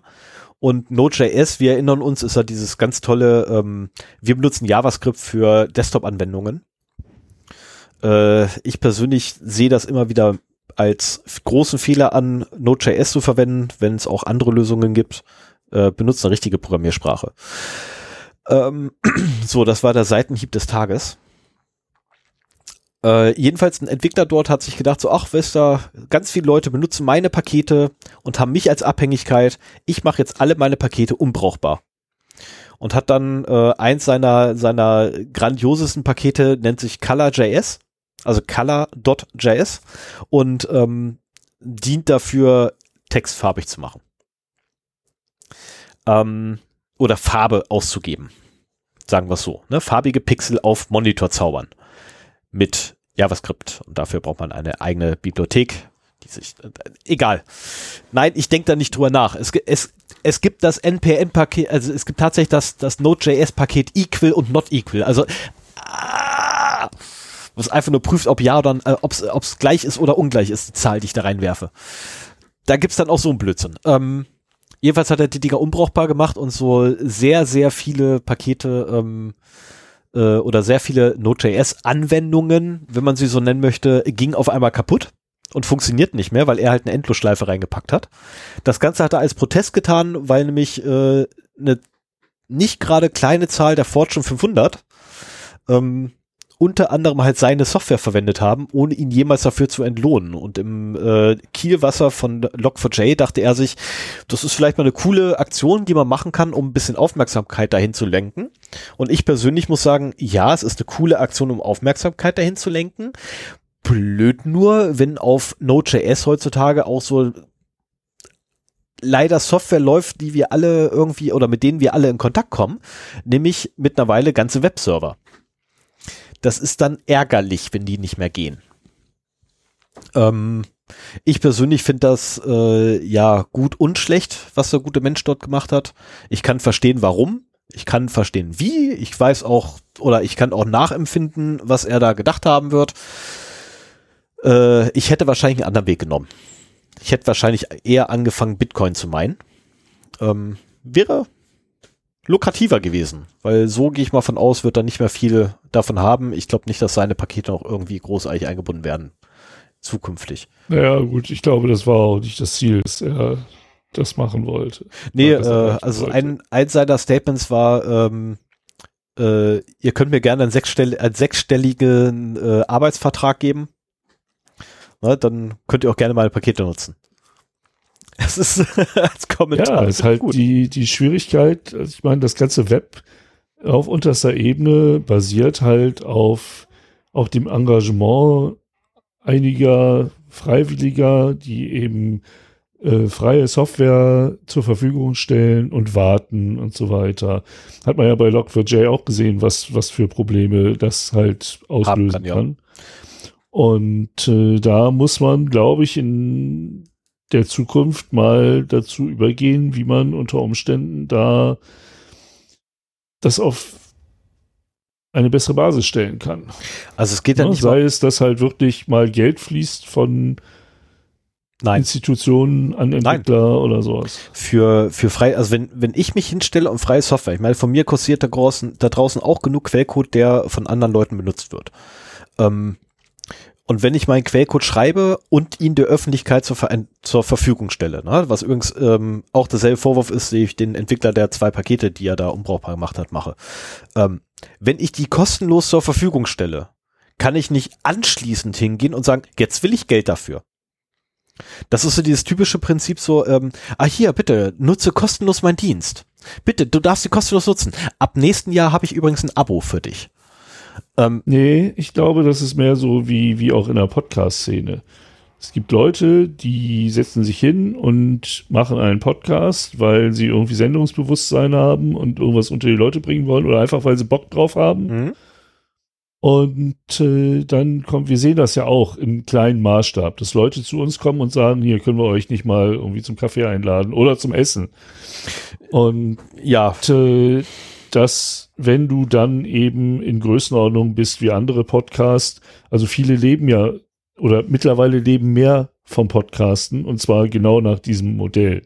Das sind nicht so wahnsinnig viele, aber ähm, ich, ich sehe das eher so, dass man vielleicht mal von verschiedenen Institutionen irgendwie eine Stiftung aufsetzt oder irgendwie eine, eine unabhängige Organisation, die eben sich anguckt, welche Software ist denn wirklich wichtig, können wir nicht denen mal für ihre Mühe einfach freiwillig ein wenig was zukommen lassen. Es ist halt, also ich rede jetzt komplett äh, hier von Hirn in Mund, ne? Ich habe das nicht vorher irgendwie bedacht. Ähm, du schaffst unter Umständen natürlich auch Abhängigkeiten äh, damit ähm, oder Einflussnahmen wären ja auch möglich. Das muss man halt irgendwie bedenken. Aber ähm, das quasi das ganze Internet mit kostenloser Software einfach selbstverständlich kostenlos weitergewartet wird, ist auch irgendwie nicht richtig.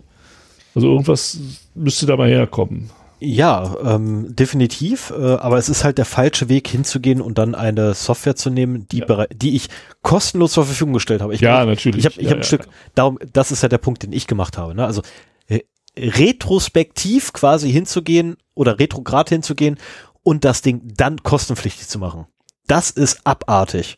Ja so. gut, ich glaube, und in, der Entwickler, von dem du hier gesprochen hast, der wollte einfach auf den Umstand mal.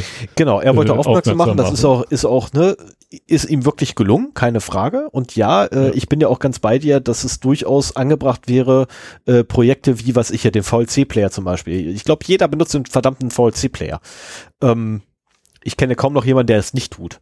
Äh, einfach mal, was ich, dann schmeißt man da halt einfach mal eine Million hin von der Europäischen Union zum Beispiel aus oder sonst irgendwas. Ne? Ich meine, muss ja nicht zwangsläufig eine Privatperson sein. Oder ähm, wenn wir bei im Podcast-Universum sind, äh, einfach mal einen Fünfer rüberreichen zum Podcast deines Vertrauens.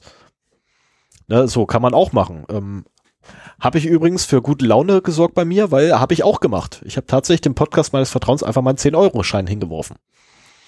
Ähm, ja, ich habe diverse monatliche äh, Sachen, die ich halt so den Podcastern, die ich gerne zuhöre, überweise. Ich mache das nicht regelmäßig, ich mache das dann, wenn ich Bock habe äh, dazu, weil ich einfach der Meinung bin, ähm, wenn muss ich auch, also für mich emotional dann auch lohnen. Ne? Das ist halt für mich tatsächlich so ein Happening, mich hinzusetzen und dann 20 Minuten lang Überweisungen durchzuführen. Also nicht eine, die ich mache, das sind ja wirklich N Überweisungen, ähm, mhm. wo ich dann die einzigen Podcasts halt äh, tatsächlich Kohle aufs Konto schaufel. Und das macht ein gutes Gefühl. Und dafür verwende ich das. Äh, aber genauso halt auch in der Entwicklerszene ähm, oder in der Open Source Gemeinde, dass man halt, was ich ja dem, dem, dem KDE-Projekt oder äh, die jetzt übrigens gerade eine richtig geile Demo von KDE Plasma für mobile Anwendungen rausgerockt haben.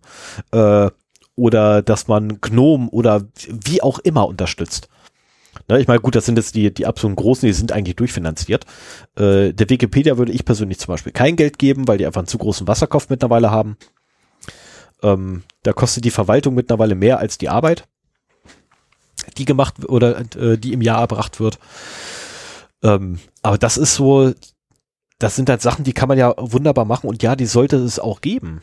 Na, aber es ist halt der falsche Weg, für weitere Entwickler oder, oder andere Leute, sich jetzt hinzusetzen, okay, ähm, das gab Aufmerksamkeit, also mache ich jetzt meinen Kram auch kaputt. Ne, ich meine, da draußen. Schöne Webserver-Software haben sie da, wäre doch schade. Ja, oder ich kann mich hinstellen und sagen, hey, ihre Visual Basic.NET Anwendung, die ist ja, hat ja richtig geile Grafikanimation. Wäre ja schade, wenn die kaputt geht, oder? Und auf einmal mhm. Standbilder fabrizieren würde. Weil ich irgendwann mal im, im jugendlichen Leichtsinn, um Gottes Willen, wir reden ja von .NET 3.0, da habe ich dann Scheiß geschrieben. Äh, nee, 2.0, 2.0 war es damals noch. Ähm, habe ich eine Bibliothek geschrieben, die halt letztendlich ähm, Windows Forms Elemente animieren kann ne, wo du dann so ganz tolle Sachen kannst, machen kannst, wie das Ding wird halt dynamisch größer und kleiner oder kannst so Ziehharmonika-Effekte machen und so weiter und so fort. Also wunderbar und das Ding flüssig in 30 Frames pro Sekunde, so dass es wirklich flüssig aussieht. Ui. Ist nicht einfach so machbar mit Bordmitteln. Mhm. Also du musst halt wirklich sehr viel Quelltext rumbauen, damit das funktioniert. Und ich habe mich halt hingesetzt, habe eine Bibliothek dafür gebaut und habe die öffentlich gestellt. So, und ich, ab, ich habe die geupdatet bis 4.5, glaube ich, ist die äh, vollständig kompatibel. Alles danach keine Gewähr, weil ich habe dann irgendwann keinen Bock mehr gehabt. Ähm, ich habe sie nicht auf Mono übertragen. Bevor jetzt irgendeiner fragt. Äh, so, aber das Ding kursiert halt da draußen. Und ich stelle mich doch jetzt nicht nachträglich hin und sage, hm, schöne Anwendung habt ihr da, ich mache jetzt alles kaputt. Äh, wäre auch verkehrt. Es ist halt mhm. einfach der falsche Weg für so etwas. So, jetzt aber genug aufgeregt. Glaube ich. So als oh, ich bin mir sicher, du wirst dich heute noch aufregen. oh ja, ich lese gerade, ich lese gerade, ich lese gerade das Thema, die ersten zwei Worte davon und das letzte und denke mir so, nein, niemals. Ah, es müsste, also das erste Wort müsste doof sein und das letzte Wort müsste unsicher. Wobei ich bin ja, ich bin ja, ja gespannt. Also man soll es ja nicht verurteilen, bevor man es nicht gehört oder gelesen hat. Ich habe wie immer deine Vorbereitung ja. nicht gelesen. Du bist ja auch schon in die Falle getappt. Also das, das Thema, das ich mir heute vorgenommen habe, ist etwas, das schon seit Ewigkeiten in meinem Kopf rumschwirrt. Ähm, und dass ich jetzt auch nicht so wahnsinnig recherchiert habe, sondern so ein bisschen mehr aus, aus den Erfahrungen quatsche, äh, die ich auch teilweise selbst damit gesammelt habe. Ähm, ein Grund, warum das bisher noch nicht behandelt worden ist, war auch, dass, dass wir das eventuell mal mit als, als äh, Crossover mit einem anderen Podcast äh, vielleicht äh, benutzt hätten, wo es halt thematisch in beide äh, reingepasst haben. Aber ich glaube, da wird in der Richtung nicht mehr so viel passieren, so dass ich mich halt jetzt mal äh, diesem Thema widme, das für mich auch so ein bisschen, naja, ohne viel Vorbereitung zu machen ist, muss ich ganz ehrlich sagen. Oh, Sven macht eine Fingerübung. Ja, ja, irgendwie sowas. Ähm, ich will aber auch gleich davor sagen, ich werde hier keine Produktempfehlungen geben oder auf einzelne Produkte oder vor allen Dingen auch die Vielfalt der, der einzelnen Produkte detailliert eingehen. Ähm, ich will das eher allgemein halten. Es werden teilweise Produkte genannt, die aber dann eher stellvertretend für diese Gruppe von Produkten stehen, ähm, als dass jetzt dieses spezielle Produkt irgendwie etwas ist. Das ist meistens dann nur das, womit ich halt die meiste Erfahrung habe. Ähm, was aber nicht heißt, dass das irgendwie jetzt das, das Beste ist, das man da nehmen kann oder sowas, sondern das, äh, was ich mir halt da ausgesucht habe. Und ähm, ich habe am zum Anfang dieses Themas nochmal so ein bisschen äh, geschaut, was gab es denn für Hacks ähm, bezüglich dieser ganzen Smart Home Geschichten. Und letztendlich Smart Home kann man auch stellvertretend für IoT im Allgemeinen nehmen. Ne? Ich meine, was ist Smart Home? Du hast meistens irgendwie Sensoren und Aktoren, die irgendwas messen oder irgendetwas äh, einstellen und das Ganze dann irgendwie in Abhängigkeit voneinander. So smart ist das eigentlich gar nicht, ne? Aber was weiß ich, ein Heizungsventil schaltet äh, die Hitzezufuhr aus, die Heißwasserzufuhr, wenn der Fenstersensor meldet, dass das Fenster aufgeht. Ähm, oder es gibt halt eine Zeitsteuerung oder es gibt eine anwesenheitsgesteuerte äh, Heizungssteuerung oder man hat halt Kameras oder was auch immer. Ich habe einen Temperatursensor noch draußen, äh, der allerdings jetzt nicht Einfluss nimmt auf irgendwas im Haus. Ähm, und äh, sowas halt. So, und da gab's äh, 2016, da kann ich mich noch dran erinnern, ähm, Philips Hue smarte Lampe per Drohne gehackt. Da, das war irgendwie der Zigbee-Hack, wo ähm, es möglich war, halt mit der Drohne dann vor Wohnungen zu fliegen und die Lichter an- und auszuschalten und so weiter. Ähm, es gibt einen sehr schönen Vortrag vom 35C3. Äh, 2018 war der ähm, über Smart Home, Smart Hack. Da geht's halt um diese ganzen Tuya-Systeme, auf die ich nachher noch zu sprechen komme. Ähm, was für Sicherheitsrisiken die mit sich bringen und so weiter.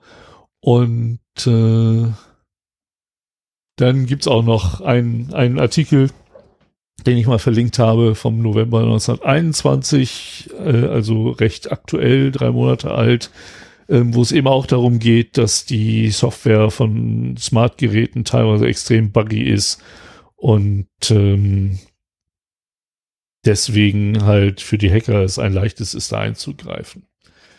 Jetzt haben wir aber, wenn wir über Smart Home reden, auch ganz oft wieder so diese Einstellung der Leute, die sich sowas kaufen und sich keine Gedanken darüber machen.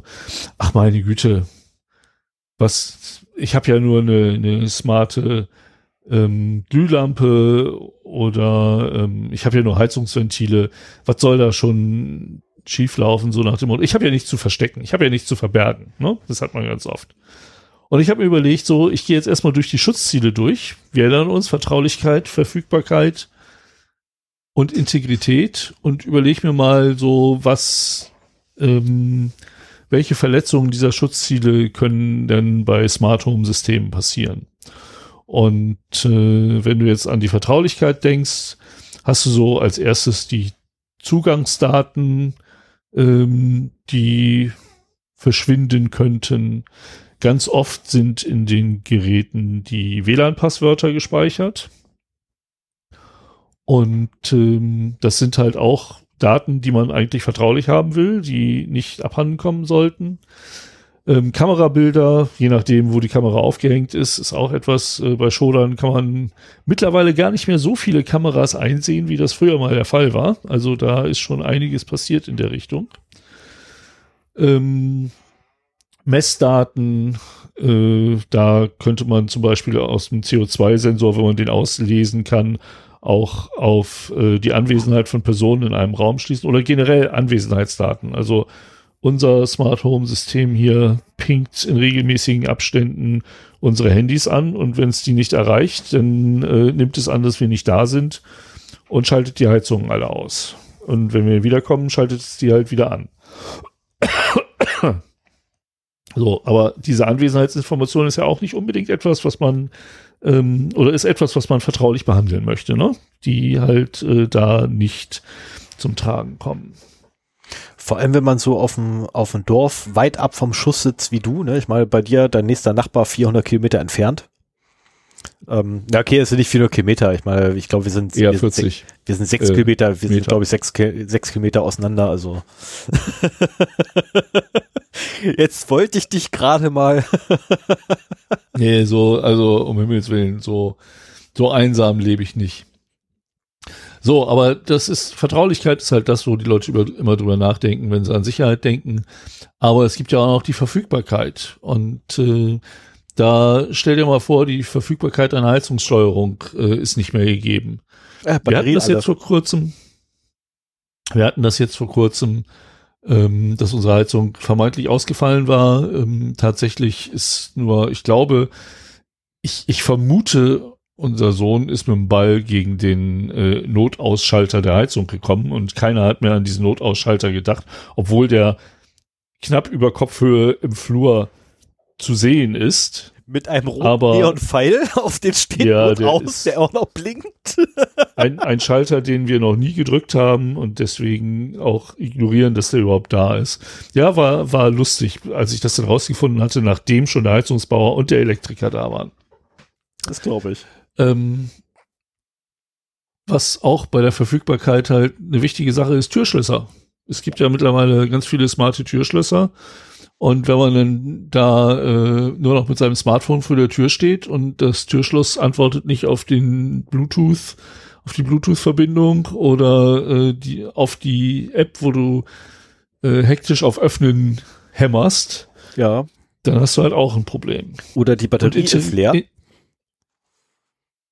Ja, das Habe ich, hab ich äh, tatsächlich schon erlebt, dass, dass jemand ein Türschloss hatte, äh, was hier mit, mit dem Telefon geöffnet werden kann per Bluetooth und dann war die Batterie leer. Das Ding wurde mit Batterie betrieben.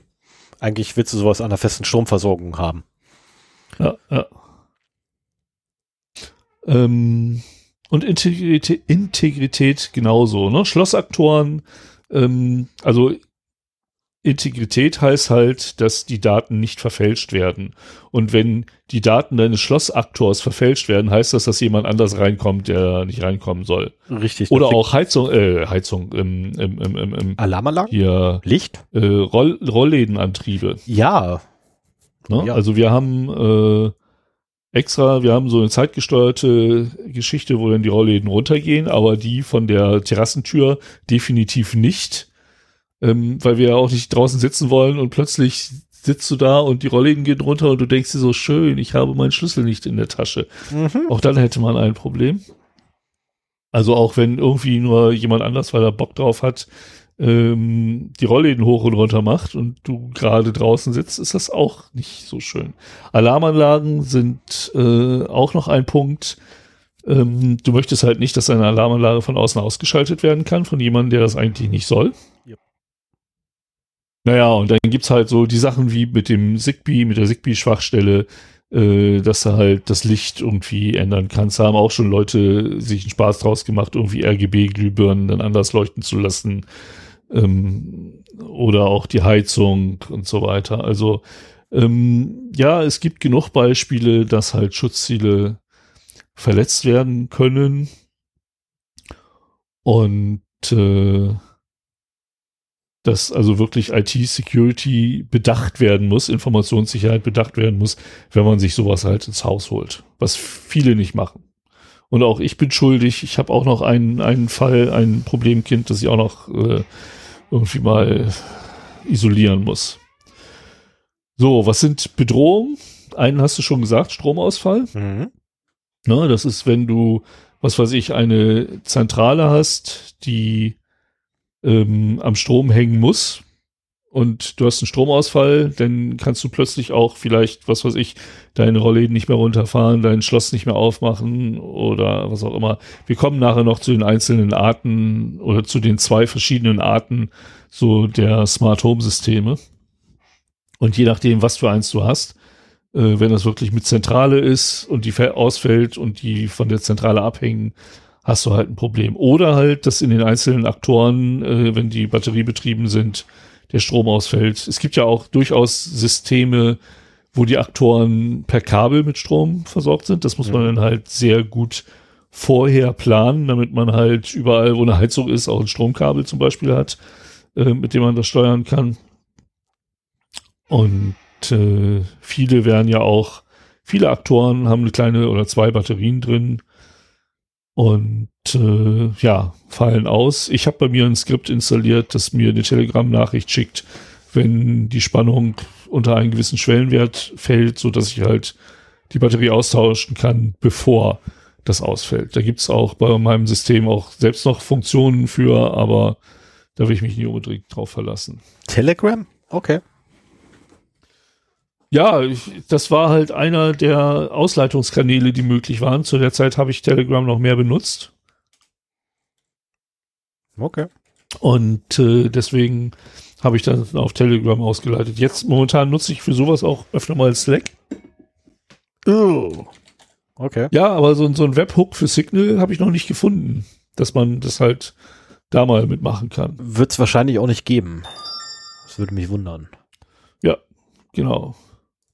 Ja, äh, Internetausfall Mhm. ne, wäre halt auch eine Bedrohung, wenn äh, du ein System hast, das nicht läuft, ohne das Internet vorhanden ist. Dann ist es ein Problem, wenn das Internet ausfällt. Zumindest langfristig. Wenn es mal kurz ausfällt, ist das kein Problem. Aber ähm, wenn du ein paar Stunden halt einen Ausfall hättest und was nicht so unwahrscheinlich ist, ähm, gerade wenn du jetzt meinetwegen in einem frischen Ausbaugebiet der Glasfaser bist oder so, hast du noch mit, mit Unregelmäßigkeiten der Internetverbindung zu kämpfen. Ähm, die nicht, nicht untypisch sind. Ja, du bist einfach nur, äh, eine andere Möglichkeit ist, du bist einfach nur zwei Dörfer weiter von deinem Standpunkt aus äh, oder von deinem aktuellen Standort aus, äh, dann hast du tatsächlich regelmäßig mit Stromausfällen zu kämpfen. Ähm, das ist kein Witz. Äh, die Stromausfälle dauern in der Regel so zehn Sekunden. Ja, also mit Stromausfälle? Ja, ja, tatsächlich Stromausfall. Das Bei ist, deinem Kunden? Ja, das ist kein Witz. Also da ist extra eine USV installiert, äh, die einige Geräte am Leben hält. Ui, okay. Ähm, ich glaube, andernfalls wäre allein schon der zentrale Server komplett hinüber. Oh, da muss mir mal äh, nach, nach der Sendung noch was von erzählen. Das äh, habe ich hier noch nicht bemerkt. Ja, ähm, Netzprobleme, also sprich im eigenen Homelan, ähm, können auch zu Bedrohungen für dein Smart Home äh, führen. Aber, und das ist halt auch ein ganz großer Punkt, Schwachstellen in Geräten und in Software. Software. Ja.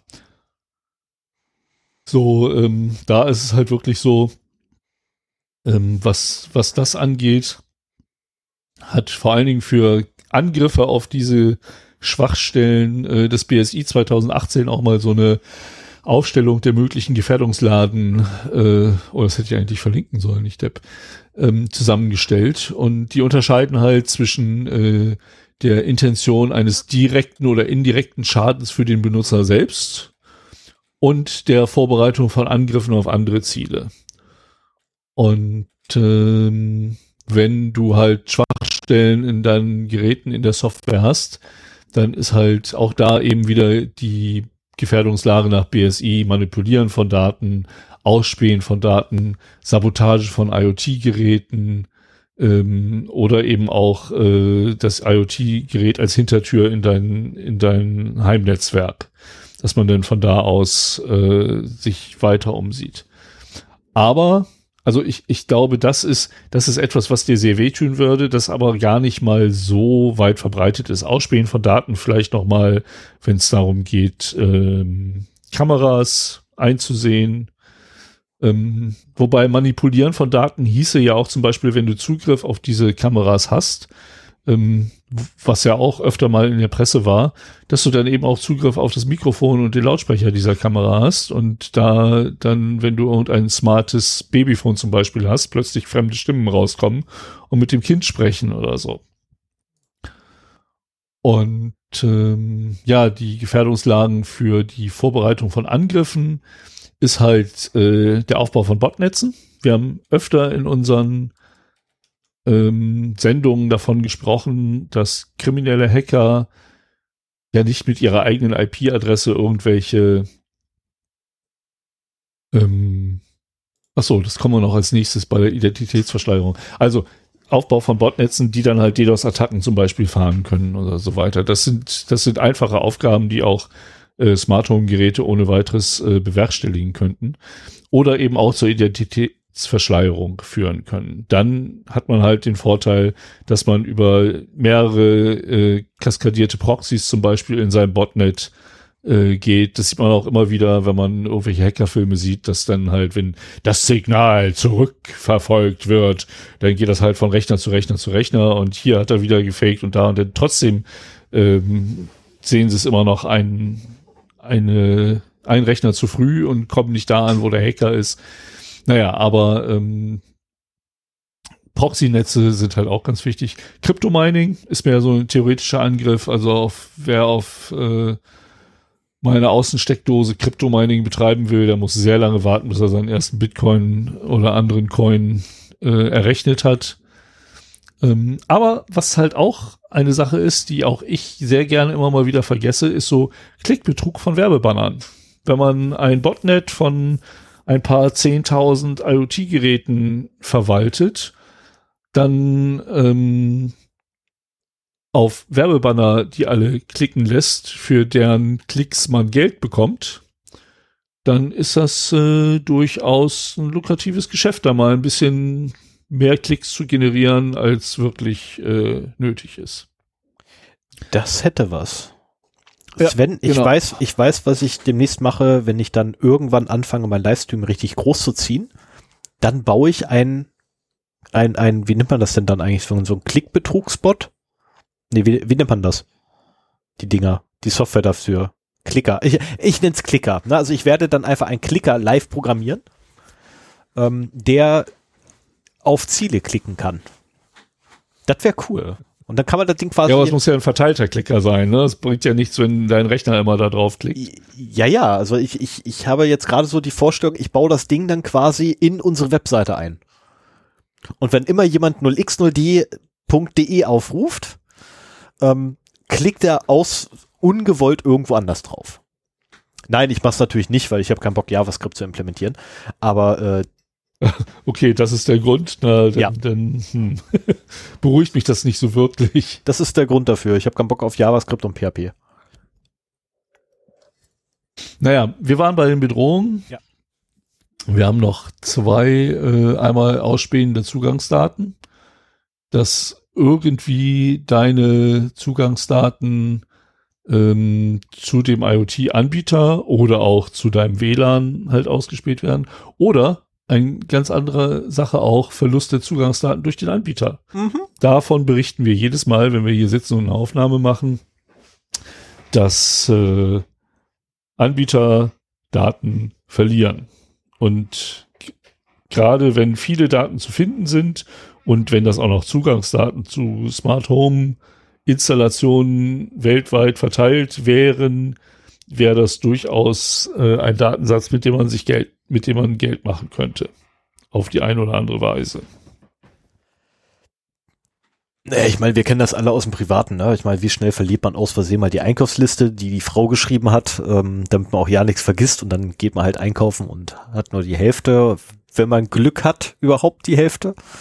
Und auf dem Weg nach Hause findet man den Zettel natürlich auch nicht wieder, aber dafür hat der Nachbar lustigerweise alles das, was meine Frau aufgeschrieben hat.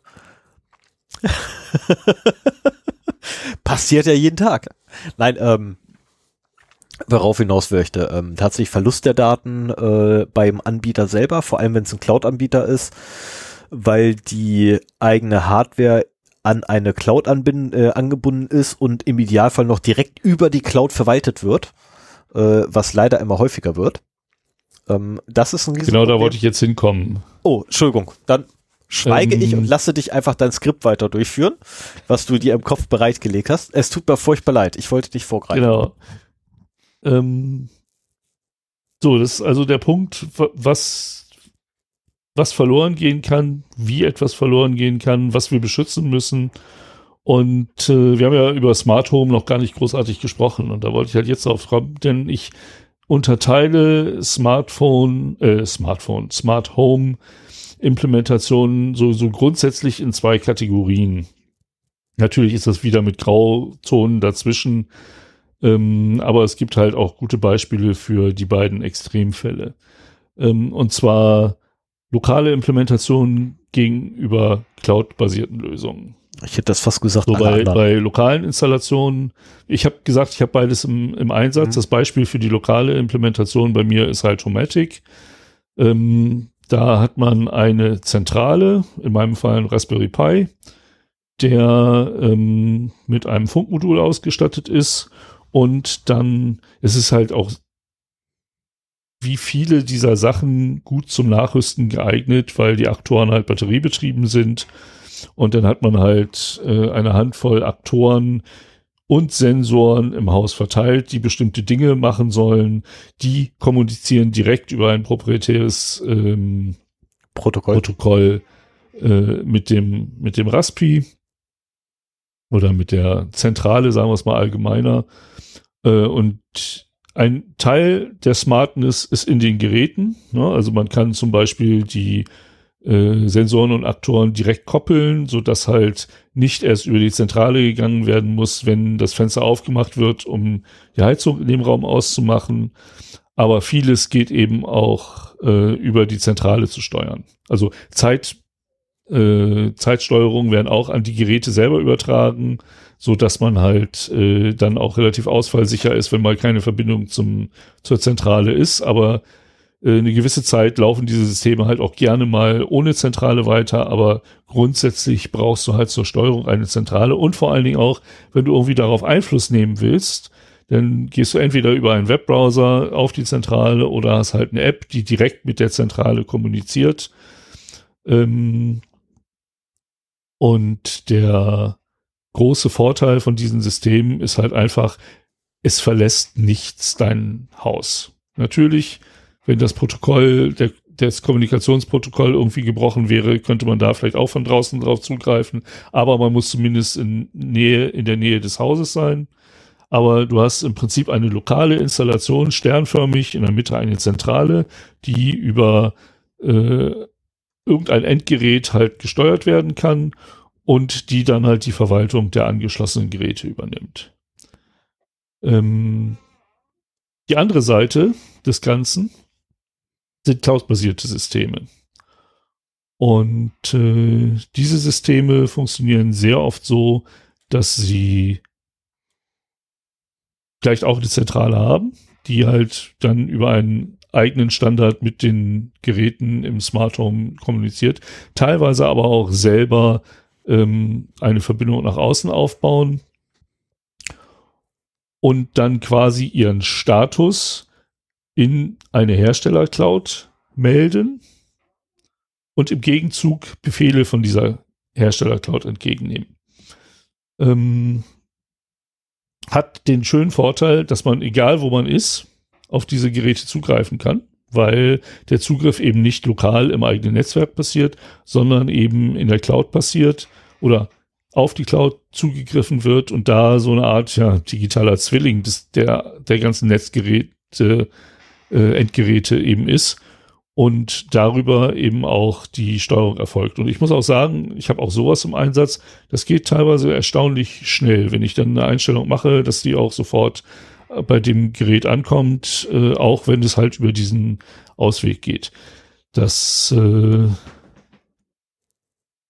Schöne daran ist halt, dass eine ja, externe Steuerung, egal von wo, ohne irgendwelchen Konfigurationsaufwand des Benutzers möglich ist. Dadurch, dass die Geräte aus dem Heim-WLAN nach draußen telefonieren und dort ihren Status abgeben und ihr Befehle entgegennehmen, wie so ein Command Control Server eigentlich, ne? Mhm. Ähm, bauen sie eine Verbindung von innen nach außen auf die prinzipiell in den Heimnetzwerken halt auch immer möglich ist.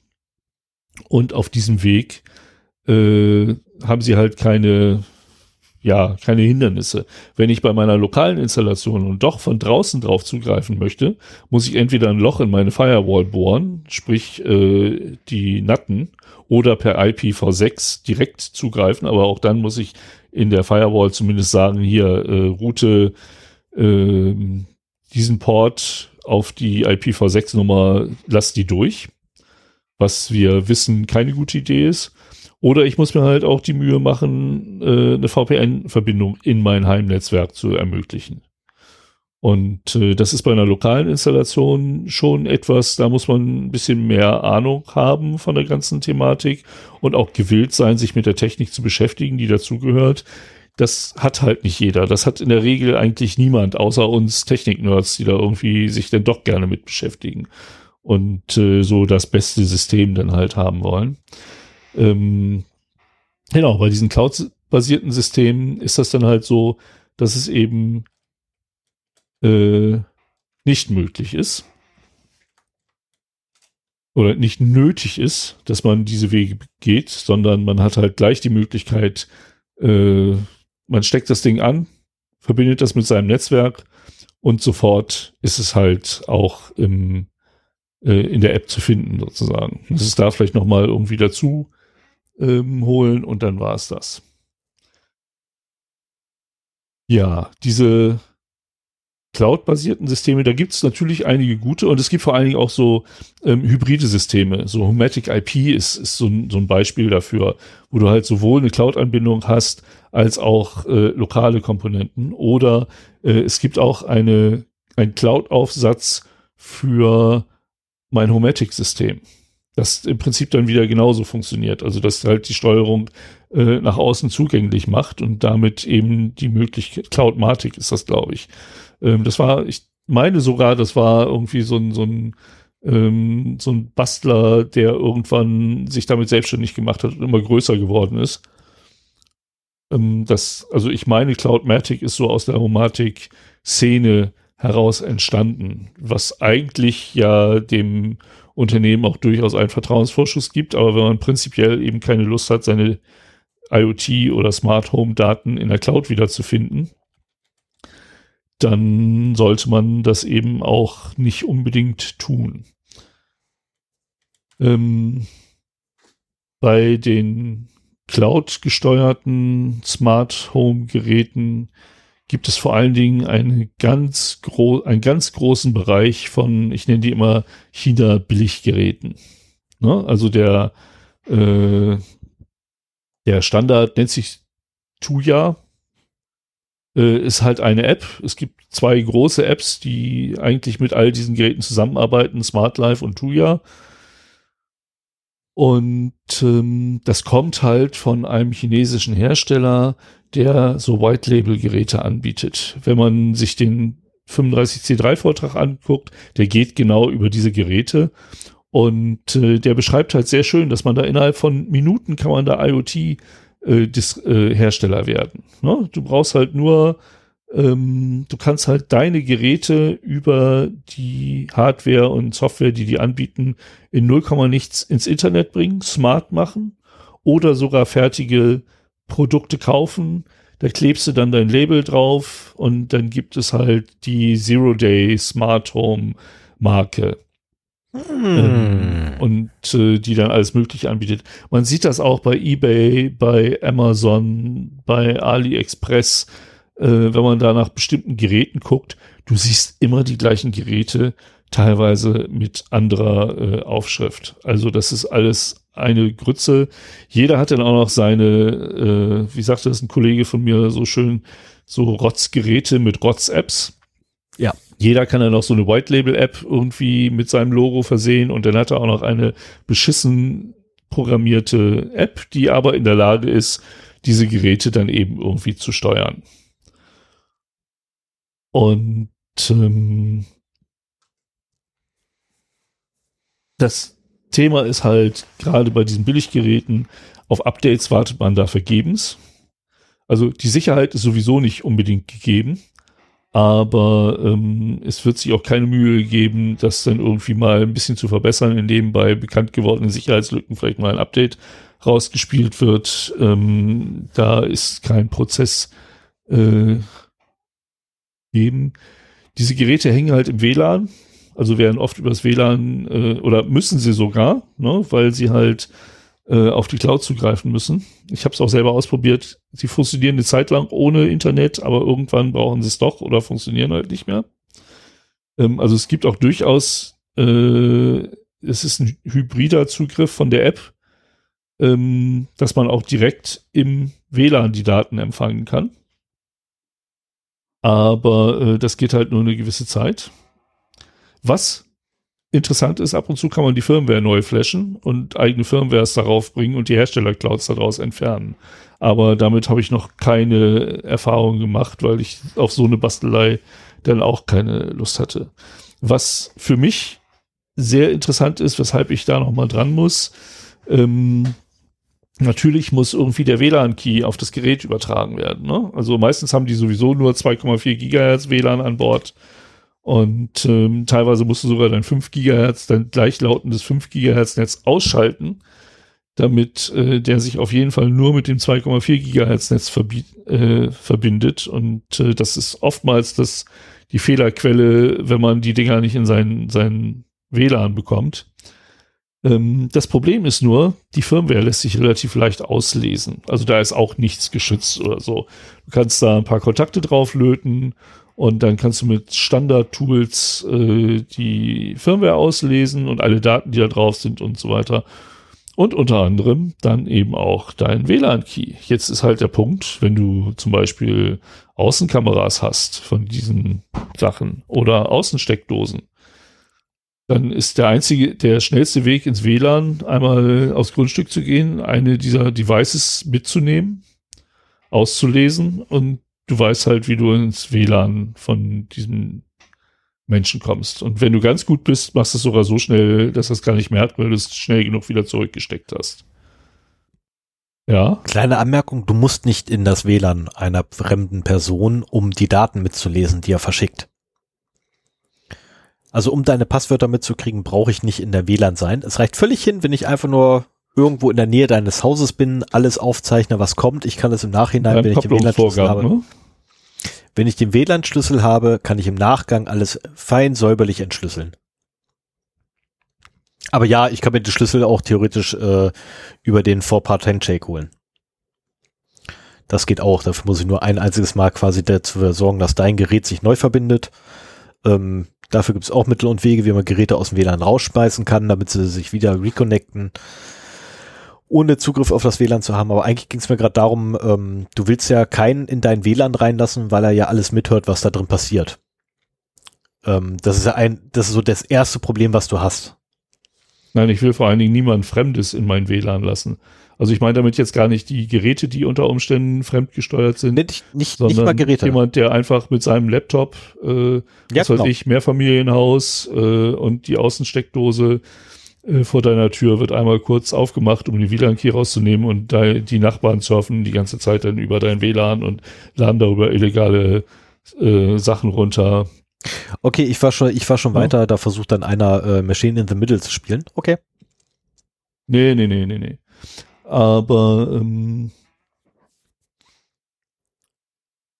so, ähm, Du warst gerade dabei, dass man die WLAN-Key wunderbar auslesen kann. Ja, genau. Das ist halt eins dieser Probleme, eins von vielen Problemen dieser, dieser Billiggeräte, ähm, die halt ähm, eigentlich davon abraten. Jetzt ist bei mir zum Beispiel das Problem, ich brauchte eine außenfähige Steckdose, die in der Lage ist, den übertragenen oder den durchgeleiteten Strom zu messen und mir monatlich auszugeben. Hintergrund ist halt, ich fahre ein Hybrid. Ich kriege eine monatliche Pauschale von meinem Arbeitgeber für Ladestrom und ich wollte halt mal so sehen, wie gut das passt. Äh, Spoiler, es passt sogar sehr gut, hätte ich nicht gedacht. Ähm, aber ich wollte weder, äh, ich wollte vor allen Dingen meinen Arbeitgeber nicht übervorteilen, also indem ich da halt mehr ein sacke, als ich wirklich verbrauche. Und äh, das heißt, ich und von Homatic oder anderen Anbietern habe ich sowas nicht gefunden, also kompatiblen Anbietern. Ne, die halt eine Außensteckdose anbieten, die halt wasserdicht ist und diese Funktionalität hat. Es gibt natürlich schaltbare Außensteckdosen, aber das mit dem Mitmessen ist halt nicht so einfach. Und ja, vielleicht, wenn ich lange genug gesucht hätte und dann irgendwie was anderes an meine Homatic rangeknuppert hätte, ähm, über IO Broker oder über Home Assistant, dann hätte es vielleicht doch gehen können. Aber ähm, es war mir in der Zeit, die ich für die Recherche hatte, halt nicht möglich, da was anderes zu finden. Und habe dann genau eins von diesen Tuya-Dingern halt mir doch be besorgt. Sogar im Doppelpack. Ähm, um das eben zu machen. Ähm, das Schöne ist, so eine Fritzbox hat ja immer die Funktion eines Gästenetzwerks. Und äh, das ist für mich halt ein Punkt, den man, wenn man sich diese Dinger ins Haus holt, sollte man tunlichst darauf achten, dass die nicht in das normale WLAN, das man selber nutzt, gehängt werden. Also entweder, was weiß ich, man hat Freifunk zu Hause und macht es darüber oder äh, man hat das Gästenetzwerk auf. Ich finde es auch eine schlechte Idee, irgendwie Freunden und Bekannten äh, Zugang aufs eigene WLAN zu geben. Dafür hat man ein Gästenetzwerk. Das ist auch nicht schlimm.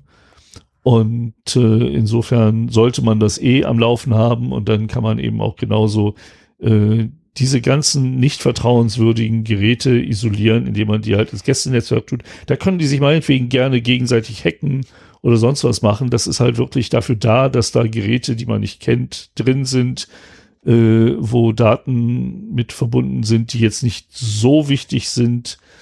Ähm, und äh, wo man auch mal schnell dann eben das Passwort dann doch noch ändern kann von diesem, von diesem WLAN.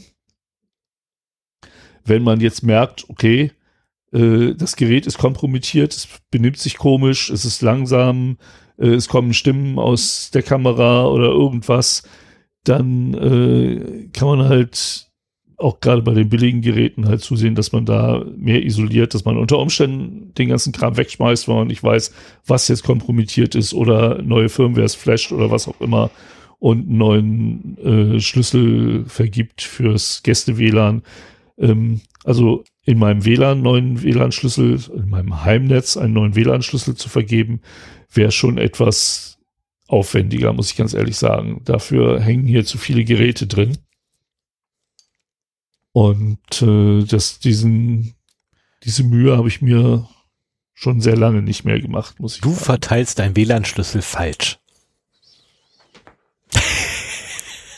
ja, jetzt musst du mir das mal erläutern. Also mit Linux geht das ganz einfach. Du brauchst nur einen zentralen Ort, wo du kurzzeitig einen WLAN-Schlüssel hinlegen kannst innerhalb deines Netzwerkes. Und dann musst du nichts weiter machen, als deine Geräte nehmen, die einmal ans Kabel anschließen, dann ziehen sie sich den WLAN-Schlüssel, den aktuellen, binden den bei sich ein, schmeißen den wieder weg, weil du dann nämlich einen Cronjob laufen hast, der das sowieso alle fünf Minuten, äh, alle fünf Sekunden oder so prüft. Oder du startest ihn einfach so. Einmal dran, einmal ab, WLAN läuft. Ja, aber ich habe ja hier ganz viele. Ich habe einen Drucker, ich habe einen Fernseher im WLAN, ähm, ich habe hm, eine Dreambox da also Macs, Apple, äh, iPhone, Windows-Geräte, Windows-Geräte. Es geht nichts über eine Kabelverbindung. Ähm, gerade ja, wenn man in-home kann man nicht immer realisieren. Ja, aber gerade gerade beim In-Home-Streaming ähm, lohnt es sich tatsächlich auch mal Löcher in die Decken zu schneiden oder zu bohren und da einfach mal ein Rohr durchzulegen, um dann dadurch wiederum Kabel zu schieben. Ja, jetzt muss ich leider ähm, für, für jemand anders argumentieren als mich selber. Ähm, es ist aus äh, baulichen oder familiären Gründen nicht immer äh, möglich, Kabel überall zu nutzen und insofern äh, ist das halt schon so ein Punkt bei der ganzen Sache. Och, Kabel geht fast immer. Also wenn es jetzt nicht gerade der, der, also okay, bei Fernsehen sehe ich ein, dass es, es gibt tatsächlich Fernseher äh, mit Netzwerkanbindung ohne Netzwerkdose. Äh, Vorzugsweise findet man die übrigens bei Real. Ich habe mir sagen lassen, hier in Braunschweig schmeißt Real gerade haufenweise Billig-Hardware raus. Ähm, zu Sonderpreisen, weil die ja gerade hier Läden schließen ohne Ende.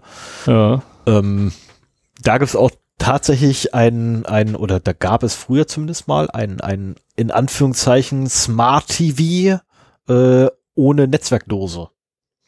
Das heißt, du musstest diesen, diesen Billo-Fernseher, musstest du auch noch in dein WLAN-Netz reinhängen. Ähm, und WLAN ist einfach nicht das beste Medium zur Übertragung von Bildmaterial, wenn es um Bewegtbild geht.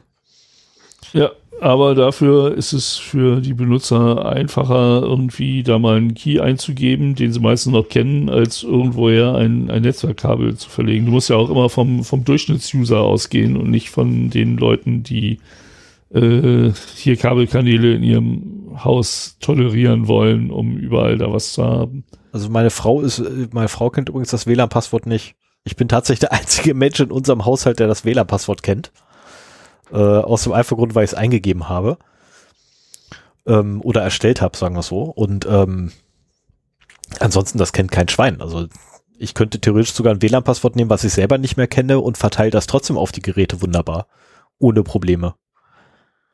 Weil das halt. Äh, ja, wie gesagt, ich habe eine sehr heterogene äh, Geräteinfrastruktur hier und das äh, ließe sich so einfach nicht machen.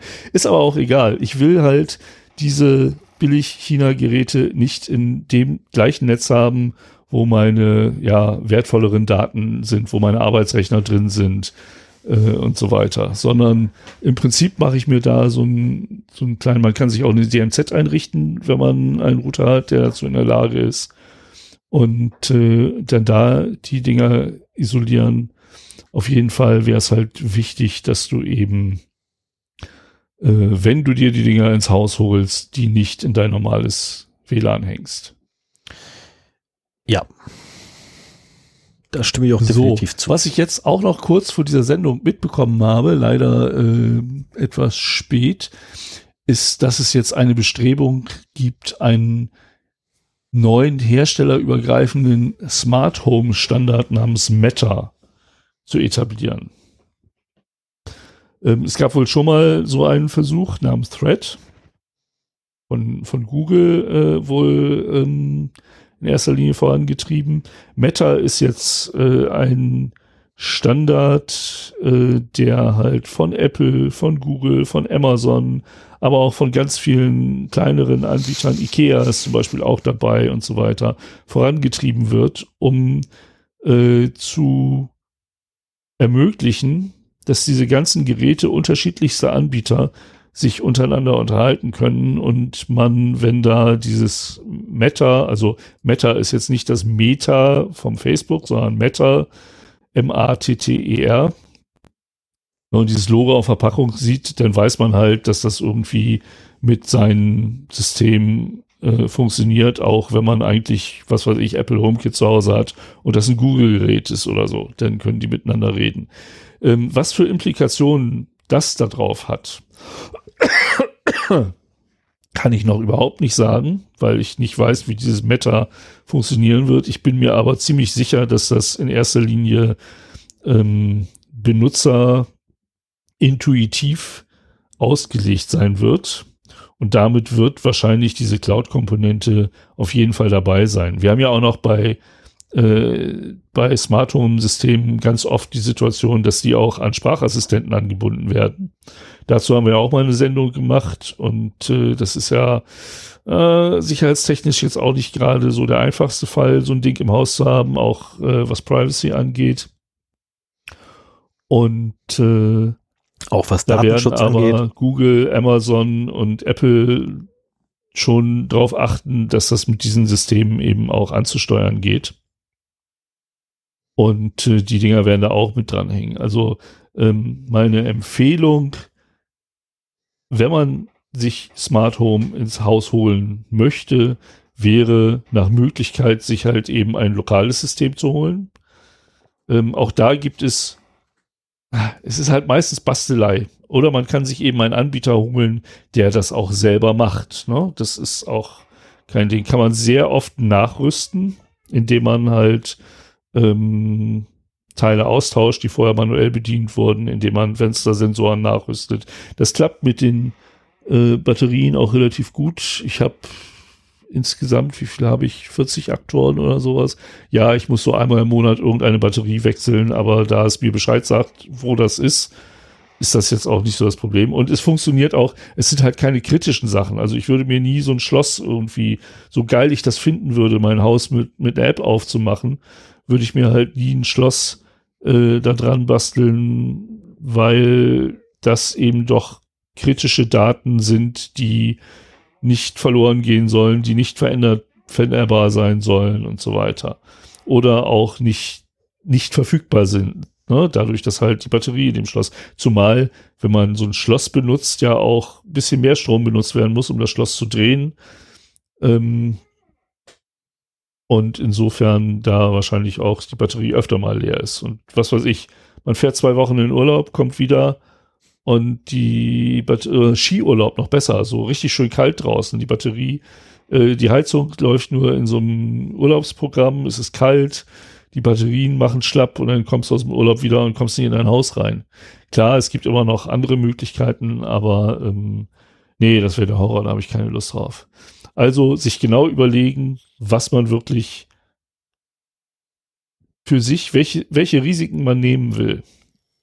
Ne? Also Heizungssteuerung finde ich okay. Wenn irgendwann mal jemand in der Lage ist, von außen meine Heizung zu steuern, ja gut, dann äh, hat man, habe ich auch noch die Möglichkeit, äh, halt die Zentrale abzuschalten und das manuell noch wieder zu regeln, so wie vor fünf Jahren halt auch. Ähm, Schloss oder Alarmanlage wären da äh, schon andere Sachen. Und äh, ja, also Angriffsfläche auf jeden Fall minimieren, möglichst eine lokale Installation vor, äh, vorziehen, ohne Clouds, ohne Assistenten. Ähm, ich finde es auch meist oftmals schneller irgendwie in einer App etwas eingestellt als über einen Assistenten gemacht.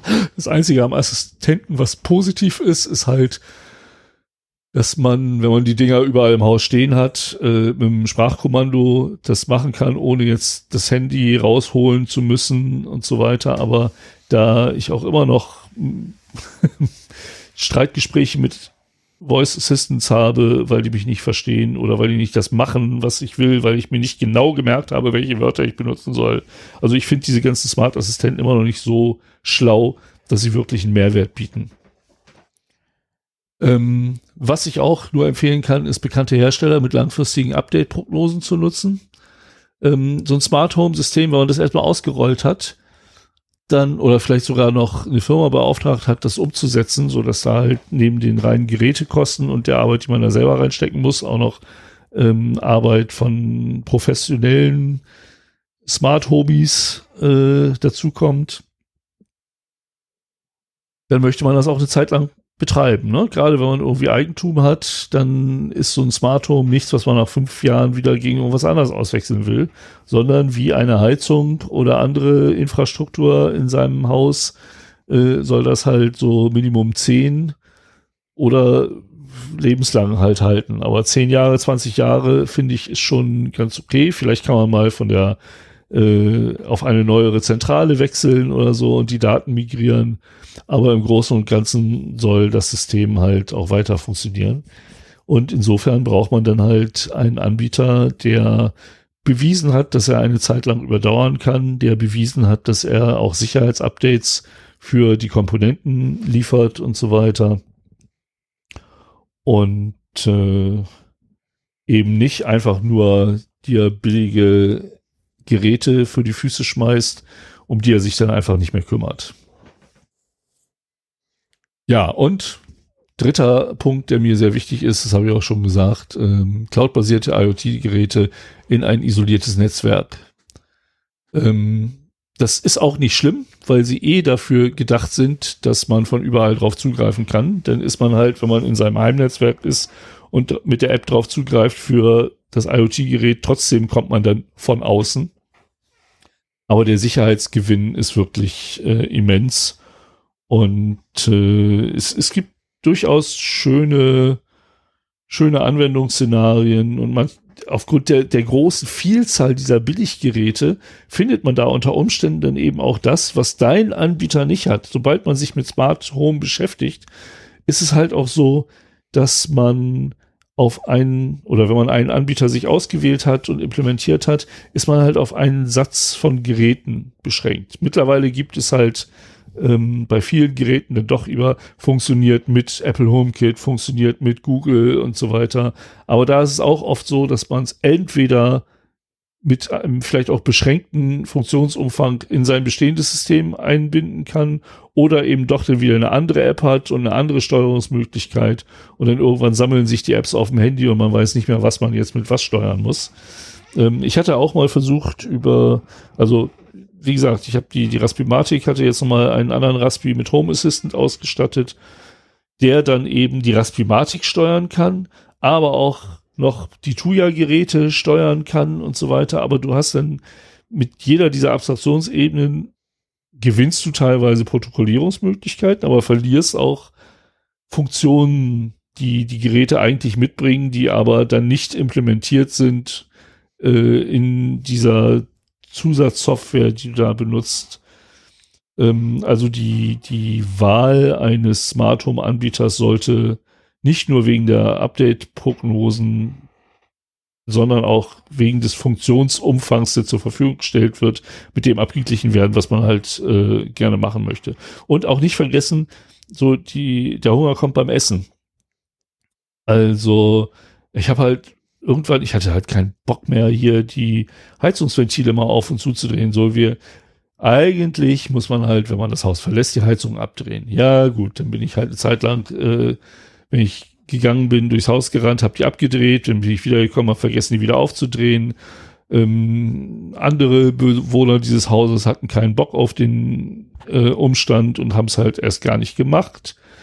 Äh, oder auch so dieses typische ähm, Heizung abdrehen, wenn du das Fenster aufmachst. Ich lüfte halt mein Bad jeden Tag äh, nach dem Duschen. Natürlich habe ich vergessen, irgendwann äh, entweder das auszumachen, die Heizung, oder wenn ich das Fenster zumache, sie wieder anzumachen und so weiter und habe mir dann halt eine Lösung gesucht, habe erst mit so Bluetooth-Dingern rumgemacht, die man aber dann immer einzeln ansteuern muss. Dann hast du irgendwie in deiner App drei verschiedene oder fünf verschiedene Heizungen, die du vielleicht auch, weil das Haus so groß ist, äh, von einem Raum zum anderen gehen musst, um die dann doch zu machen. So, dann bin ich halt irgendwann bei Homatic gelandet, habe mich gefreut, dass da auch diese Fenstersensoren drin sind.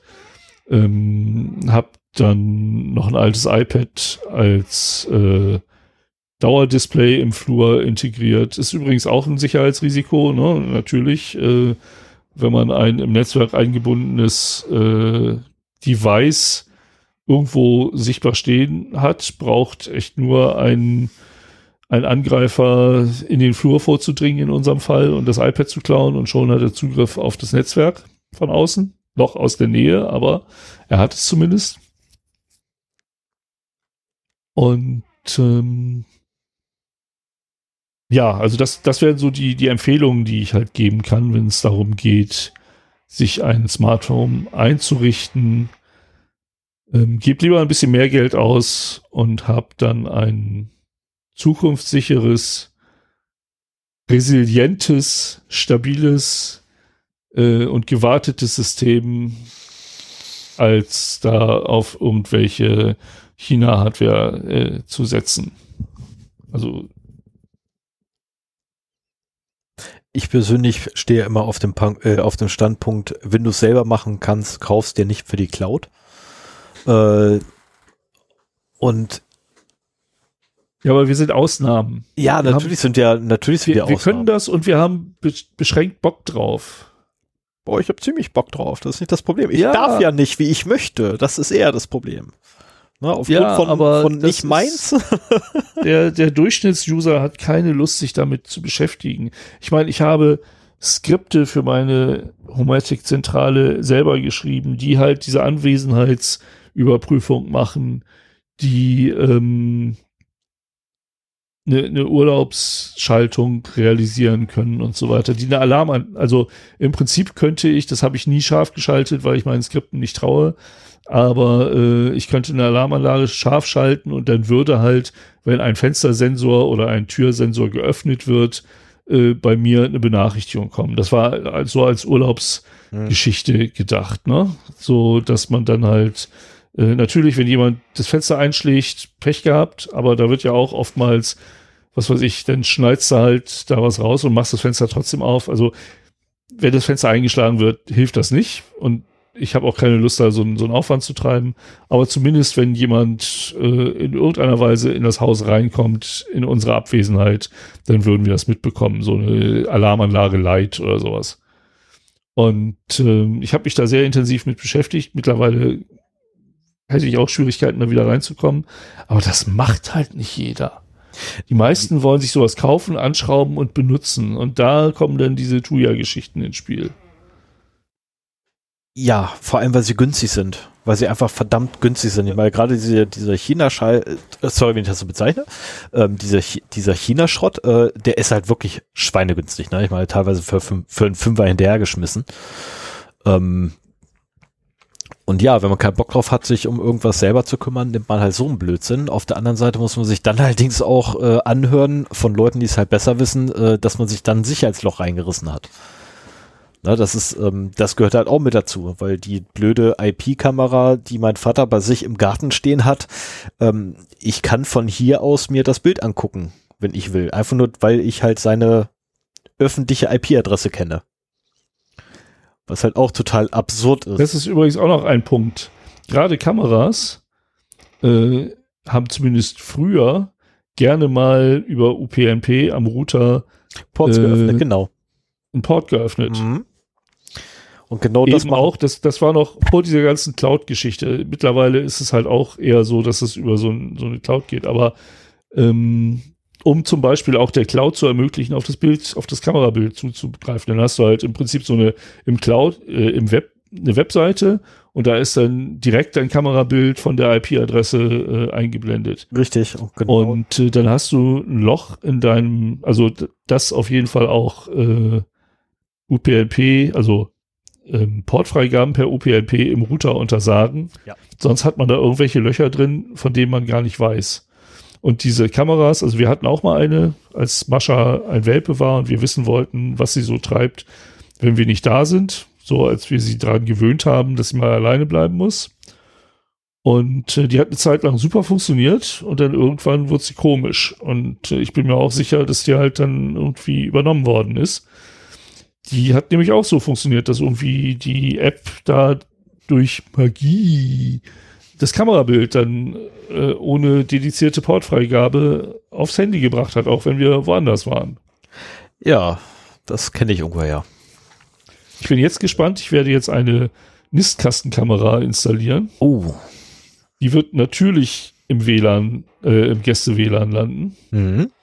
Und die ist jetzt auch nicht in, äh, in unserem Haus installiert, sondern die wird halt nur den Inhalt eines Nistkastens zeigen. Wenn da jemand anders drauf Zugriff hat, habe ich da nicht so das Problem mit. Also, wie gesagt, so eine Risikoanalyse mache ich schon, dass ich mir sage, okay, da geht es mir jetzt darum, eine möglichst kleine äh, Kamera zu haben, die Nachtlichtmodus hat, die diverse Features hat. Und wenn ich die halt von diesem Tuya-Kram kriege und nicht von meinem Homatic IP, dann ist das halt so. Aber wir wollen dieses Jahr mal gucken. Ich hätte es fast gesagt, gehabt, du hättest auch einen Raspberry Pi 4 nehmen können. Was? Du hättest auch einen Raspberry Pi 4 nehmen können da die Raspberry Pi Kamera drauf, noch ein Infrarotsensor mit dran geworfen, äh, Emitter und. Ja, dann hätte ich wieder alles selber machen wollen. Ich, also, äh, ich bin mal gespannt, ob das bei dir auch so ist. Wenn wir in 20 Jahren noch podcasten, werde ich dich mal fragen, ob du immer noch Bock hast, so, so viel rumzubasteln. Bei mir lässt das mittlerweile ein wenig nach. Und äh, da das, also wenn, wenn das eine Kamera wäre, die ich jetzt hier im Haus installieren wollen würde, würde ich da deutlich mehr Aufwand mittreiben aber die vielleicht auch noch remote schwenkbar ist und, und solche Geschichten. Ich stelle mir aber schon mal, ich stelle mir gerade schon mal den Termin ein für in 20 Jahren. Sven ja antworten. ich schreibe nichts weiter dazu, nur Sven ja antworten. Ich weiß nicht auf welche Frage. Das heißt, du müsstest dir einen, äh, einen Eintrag einstellen mit, den, mit der Frage. Oh Gott. Wenn wir noch 20 Jahre machen, weiß ich nicht, ob unsere dreistelligen äh, Zahlen. Ja, doch, doch, ja, doch. Dann werden wir so ungefähr bei Folge 400 sein, das passt noch. Also bei, unserer, bei unserer Schlagzahl, die wir an den Tag legen, dort doch, das reicht mehr als genug. Ja, ja, ja. Das reicht für zwei Leben bei uns. ja, ähm, erzählt mir in, in den Kommentaren, am liebsten in den Kommentaren, weil es dann auch andere lesen können, gerne aber auch per E-Mail, wenn da vertraulichere Informationen drin sind, äh, von euren Erfahrungen. Habt ihr noch äh, Tipps, Habt ihr Ratschläge, was man noch so machen sollte? Wir könnten das gerne dann als Nachtrag äh, bei der nächsten Episode noch in der Hausmeisterei bringen. Ähm, oder habt ihr ganz andere Herangehensweisen oder stört es euch nicht äh, und macht ihr euch da keine Gedanken drüber?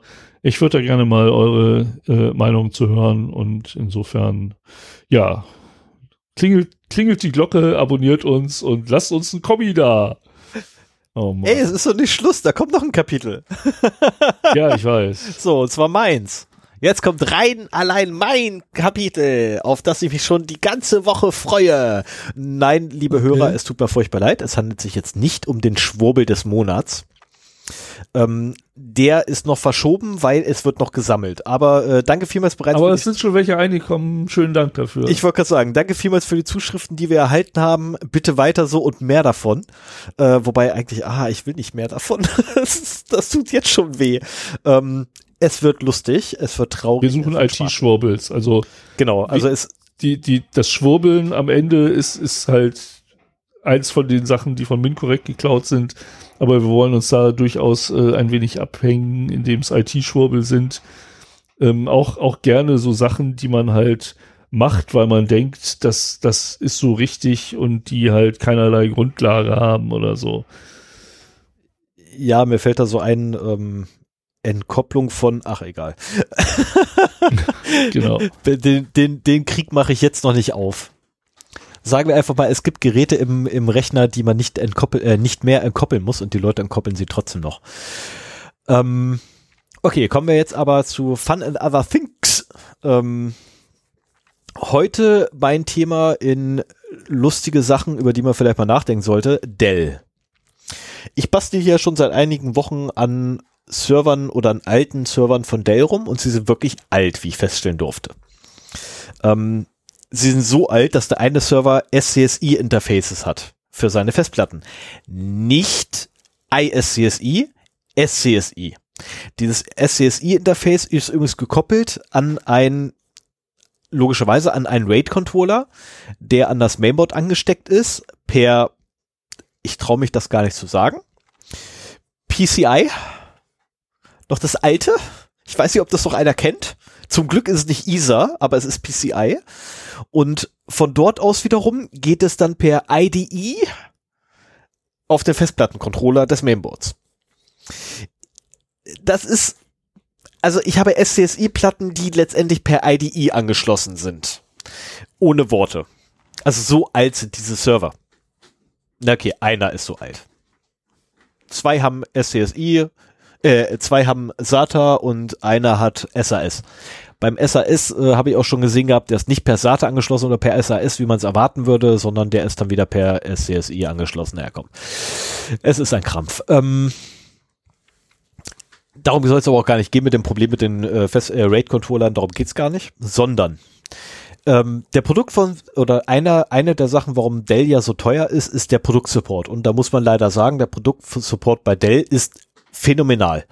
Auf Dell-Produkten ist in der Regel, wenn man so einen Server kauft, äh, ist das immer so. Ich habe das auch bei einem Notebook, weil ich besitze von Dell ähm, aus dienstlichen Gründen. Da ist immer so ein Service-Tag drauf. Das ist meistens so ein, so ein Barcode, äh, darunter so eine Zahlenkolonne. Wenn man auf Dell.com geht und dort auf den Support, dann gibt man einfach nur noch diesen Wert aus diesem Barcode aus, also von dem Service-Tag und man kriegt nicht nur kriegt man die genauen Spezifikationen des Gerätes, welches dort erworben wurde, in dem Zustand, den man damals erworben hat. Und zwar bis runter auf eine Schraube, welche verwendet wurde. Das ist echt genial. Sondern nein, man findet auch äh, die aktuellsten BIOS-Updates, äh, man findet die aktuellsten Treiber etc. Die Handbücher kann man alle sich noch holen, teilweise bis zu zehn Jahre zurück. Echt spitzmäßig super. Aber, und jetzt kommt das, wo ich bisschen abranden werde. Ähm, oder was ich mir zu bedenken gebe. Wenn der Support schon so geil ist, dass ich so einen Service-Tag nehme, den auf der Webseite reinwerfe und da wirklich genau mein Gerät mit meiner Konfiguration finde, ähm, warum zum Teufel entferne ich Geräte daraus aus einem solchen System? Weil der Server mit dem SCSI-Interface, welches per ID angeschlossen ist, ist nicht mehr auffindbar. Ich habe das Service, ich habe den Service Tag eingegeben, keine Möglichkeit. Ich musste die Way Wayback Machine benutzen. Also nicht nur die Wayback Machine, sondern wirklich Way Wayback, um dieses Ding zu finden. Hintergrund, ich wollte den Arbeitsspeicher, äh, oder nein, ich habe den Arbeitsspeicher abgegradet und hinterher rauskriegt, dass der Arbeitsspeicher, der ursprünglich drin war, gar nicht dafür vorgesehen ist. Mein Arbeitsspeicher aber auch nicht und ähm, mit Hilfe von einem Administrator, äh, den ich kenne, habe ich ein ich will nicht wissen, wo das her ist, ein, ein Custom BIOS gekriegt, womit ich zumindest diesen neuen Arbeitsspeicher, weil der nämlich ein bisschen schneller ist äh, und auch mehr Kapazität bietet, ähm, wenigstens den verwenden kann. Den alten kann ich Wie wegwerfen. Alt ist denn der Rechner? Wie bitte? Äh, DDR, Wie alt ist denn der Server? DDR2 Arbeitsspeicher. Ja, sag mir mal ein Jahr, ich kann damit nichts anfangen. Oh, ich müsste jetzt drauf so ungefähr. Ich, ich müsste mir jetzt suchen, welcher von den vieren das ist und dann drauf gucken, ob ich irgendwo das Label finde mit dem Production Year. Aber der ist wirklich alt. Also wir reden ja von Anfang der 2000er irgendwo. Ja, okay. Ne, wenn nicht sogar, äh, oh, ich, ja doch, nee, müsste irgendwo DDR2, müsste glaube ich irgendwo Anfang der 2000er gewesen sein. Ähm, da ist ein Xenon Dual Core drauf. Das ist das höchste der Gefühle gewesen zu der Zeit. Das war der richtig heiße Scheiß. äh, mit übrigens nur einer x86 Architektur. also 64-Bit kann er nicht. Ähm, Nein, jedenfalls den, den Arbeitsspeicher zu laufen kriegt, alles super. Dann sind mir Festplatten abgeraucht, okay, shit happens. Arbeitsspeicher rau, raus in neuen rein. Mein Punkt ist folgender. Wenn ihr zufälligerweise bei Dell arbeiten solltet oder jemand kennt, der bei Dell arbeitet oder ihr jemanden kennt, der jemanden kennt. Folgende Frage. Warum zum Teufel werden Geräte aus diesen echt sonst verdammt nochmal geilen Support-System entfernt? Wenn es die Dinger immer noch Vielleicht waren bei, sie nie drin. doch, sie waren drin. Wie gesagt, ich habe die Railway Back Machine benutzt gehabt und ich habe das Ding gefunden. Sonst hätte ich ja nicht gewusst, dass man, dass weder der Arbeitsspeicher, der drin war, noch der Arbeitsspeicher, den ich organisiert habe, unterstützt werden. Wie hast, wie hast denn das, ähm, was ist denn die Railway Back Maschine? Es ist die Wayback Machine, du musst halt nur ganz weit zurück. Okay, und wie hast du den URL gefunden dafür? Äh, du kennst die Wayback Machine? Ja. Okay. Dell.com? Was? Dell.com? Du rufst die alte Dell.com auf? Also die alte Support-Seite, Ah ja, okay, die, die Navigation innerhalb von Webseiten schmeißt da den Service, nicht immer so zuverlässig. schmeißt dort den Service-Tag rein und du kriegst tatsächlich die Seite. Ach, Ja, ja, ich habe die Original-Support-Seite gefunden. dann, dann ist das irgendein JavaScript, das aus dem Service-Tag die weiß, wie es die, den Seitennamen generieren muss. Ich weiß nicht, wie es damals gemacht wurde, weil ich es mir nicht angeguckt habe. Heutzutage läuft das im Hintergrund auf dem Server direkt, dass in der Datenbank nachgeguckt wird. Aber es wäre halt Mhm. schön, wenn diese alten Geräte ebenfalls mit in der Support-Datenbank drin wären. Das wäre halt ein Traum für Leute wie mich, die halt wirklich alte Hardware haben und sie versuchen noch einem guten Zweck zuzuwinnen. Ne, ähm, Digitale Schrottsammler. Nee, das, hat, das ist ja nicht mal, ja, jetzt ist es digitaler Schrott, weil ich einen Hammer nehmen werde und draufschlagen werde. Aber das ist eine ganz andere Thematik. Das liegt halt daran, dass ich die, ähm, die Festplattencontroller nicht ändern kann. Und ich jetzt mit SCSI da rumhänge und, ey, ernsthaft, SCSI ist noch teurer als SAS. Also wir reden hier wirklich von dem alten SCSI, nicht von Ja, weil ISCSI.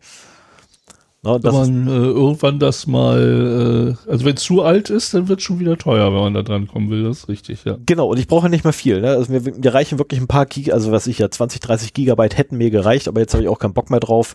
Das Ding fliegt weg. Er wird ausgestattet. Ich nehme einen, äh, also den einen Prozessor und den Kühlkörper, der ist, nehme ich, stopf den in den anderen Server rein, den ich noch rumliegen habe, weil die kompatibel sind und versuche das damit nochmal. Weil da kann ich nämlich einfach eine SATA-Platte reinwerfen. Ähm, also entweder das oder eine SAS-Platte und ganz ehrlich, so eine 10 Gigabyte SAS-Platte kann man sich nur kaufen. Das, 10 Gigabyte. ja, ja, die, die gehen echt sonst preislich in das Unermessliche. Die kannst Ja, du nicht bezahlen. Das ist, Ja gut, das war zu der Zeit, ich weiß nicht. SAS ist immer noch der heiße Scheiß. Also SAS bietet Übertragungsraten, also ernsthaft davon träumt man. Ne, Okay. Das ist, ähm, du kannst an einen SAS-Port sechs, Sat, äh, sechs SATA 6 Gigabit äh, Platten dran schließen und sie voll befeuern.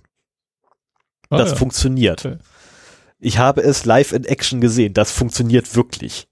Ich wollte es auch nicht glauben. Ähm, Aber ähm, um, wenn du schon bei deinen Servern bist, dann solltest du auch mal dein 19 Zoll Rack äh, erwähnen. Mein 19 Zoll Rack. Oh ja, ich habe ja, ja, haben wir ja schon in der letzten Folge. Haben wir Ja? das, glaube ich, schon erwähnt. Ja klar, ich habe doch jetzt ein Lackrack. Also wir haben das immer mal wieder auch erwähnt, dass es möglich ist, aber ich finde schön, dass du es jetzt auch gebastelt hast. ja, ich muss es ja, nur, ich muss es ja nur noch vollenden, indem ich die Server noch äh, einzeln aufhänge. Die liegen jetzt einfach nur auf dem unteren Tisch. Also zwischen oberen und unteren Tisch liegen jetzt einfach vier Server drin. Ähm, dafür ist allerdings das äh, Audio-Interface eingeschraubt. Schön an oberster Position, da wo es hingehört. Weil hinter nämlich die, die Kabel- und Stromversorgung davon auf einem Server eigentlich li- äh, ruhen soll. Ja, aktuell bastel ich hier noch zu viel rum. Das lohnt sich noch nicht, da irgendwas anzuschrauben. Äh, da muss ich noch ein paar Winkel dann reinschrauben und dann werden die Dinger da drauf gelegt. Ähm, ist echt super und ja, ich glaube, wir packen einen, einen Link äh, zu Lackrack hin, ne? Das ist, ja, genau, das habe ich gerade gefunden. ist glaube ich, eine schöne Idee. Ne? Gab es da nicht Ja. irgendwie mal eine, eine Seite? Ja, genau. Die, die Seite wollte ich gerade, genau. Das ist genau die Seite, die packen wir dahin. Jetzt muss doch der Link verschönert werden und alles gut. Nee, aber das wollte ich jedenfalls mal sagen, ähm, wenn ihr irgendwie ein äh, bei einem Hersteller tätig seid, der äh, eine, Support, eine eigene Support-Datenbank pflegt, wo seine Geräte drin sind, wo man einfach nur ein Service-Tag hat, was man abscannt oder wo man den Wert eingibt und dann das Gerät direkt identifizieren kann,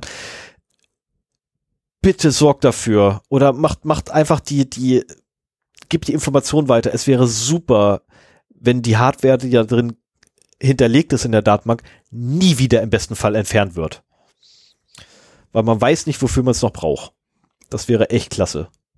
Weil ich könnte tatsächlich jetzt gerade für äh, einen anderen Server, den ich habe, würde mich halt interessieren, was es ist, aber alles, was ich habe, ist der Service Tag aktuell. Ich bin noch auf der Suche nach den anderen ähm, Labels davon. Wahrscheinlich auf der Innenseite, wie ich mein Glück kenne. Ähm, ja, aber ich habe den Service-Tag, der ist außen dran, eingegeben, nichts gefunden. Ich hatte aber jetzt auch keinen Bock mehr, nochmal die Wayback-Maschinen zu benutzen. Ähm, ich werde mal gucken, ob ich da irgendwas anderes finde, weil ich versuche rauszukriegen, äh, ob der Prozessor, der drin ist, A, 64-Bit kann und B, wie groß äh, die Festplatten sein dürfen für den äh, Festplattencontroller. Oder anders, welcher SATA-Standard wird unterstützt? Naja. Na, weil wenn es äh, SATA 1 ist, habe ich ein Problem. Wenn es SATA 2, 3, ne, wenn es SATA 3 ist, das geht. Dann ist okay. Ja. Na, ich meine, gut, 6 Gigabit hätte ich auch ganz gerne, aber dafür habe ich doch keine Platte. So, aber damit kommen wir so langsam aber sicher, würde ich sagen, dem Ende entgegen. Wir nähern uns der geistigen Lehre in den Köpfen von Sven und Stefan, welche nun erreicht ja, ist, da der gesamte geistige Inhalt entleert wurde in ein Podcastgefäß und nun über den Äther auf dem Weg zu euch durch die Ohren in euren Kopf ist. Okay, das ist gerade eine eklige Vorstellung. Also der Inhalt unseres Hörens ist jetzt in eurem Kopf angekommen. Und damit entlassen wir euch. Hören war ja Audio. also euch schlecht, ja. Rent a Brain. Rent a Brain. Das ist schöne Geschäftsidee, auf die du mich gerade bringst. Ich weiß noch nicht genau, wie ich das vermarkte. Rent a Brain. Wenn wir uns genug IT-Schwurbels angeguckt haben, dann machen wir selber einen auf. Ja, wie man, wie man gerade schon gemerkt hat, äh, es gibt da tatsächlich etwas, auf das man warten kann. Also es lohnt sich. Ich, ich schwöre euch, es lohnt sich, auf den IT-Schwurbel zu warten. Ähm, oh, furchtbar. Es, es gibt so viel Scheiße. Es gibt so viel Mist. Aber wie gesagt, ähm, schickt uns euren Schwurbel. Ähm, den, den ihr bisher geschickt habt, hatten wir tatsächlich noch nicht auf dem Schirm. Ähm, und vor allem, äh, das eine war, war ja ein YouTube-Link. Ähm, bitte auch weiter YouTube-Links, damit meine Timeline, äh, meine, meine Timeline so richtig versaut wird, weil ihr wisst ja selber, ne? Der Algorithmus füttert euch immer mit dem, was ihr guckt. Was bedeutet, je mehr ihr mir schickt, was ich gucken kann, umso mehr kriege ich, was ich weiter gucken kann. Umso mehr habe ich für die Episoden. win, win, win. Zumal ich habe ja noch ein Telefon, da kann ich noch eine Timeline versauen. das kennt aber, äh, das kennt äh, YouTube noch nicht. Das wäre auch eine coole Idee. So, aber damit würde ich sagen, Sven macht dich bereit, auf den Knopf zu drücken. Ich würde jetzt zur ich Abmoderation. Okay, dann komme ich jetzt zur Abmoderation. Sehr verehrte Hörerinnen, sehr verehrte Hörer, es war uns ein Vergnügen, Sie auch heute Morgen, heute Abend oder heute Nacht wieder einmal audiophil begeistert zu haben. Sollten Sie diese Begeisterung, die wir definitiv für Sie teilen, kommen Sie doch einfach wieder bei der nächsten Episode. Hinterlassen Sie eventuell einen Kommentar auf 0x0d.de zur aktuellen Episode oder schreiben Sie uns eine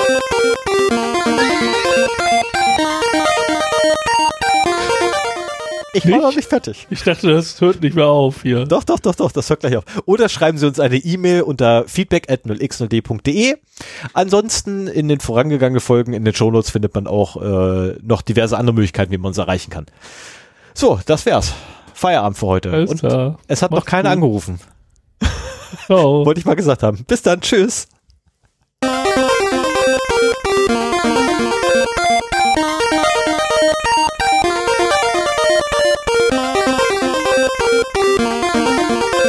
Ganze Woche redet kaum einer mit mir. Ich komme nicht dazu, mit Menschen zu reden. Jetzt habe ich die Möglichkeit und der unterbricht mich. Soziale Interaktion. Und du unterbrichst mich. Du hast ja schon zwei Stunden mit Menschen reden können. Na gut, heute habe ich es hauptsächlich. Zweieinhalb Stunden. Selbst Ja, mit Schaffen wir. Outro. Schaffen wir. Zweieinhalb schaffen wir. Wenn ich nicht vergesse, auf Stopp zu drücken hinterher.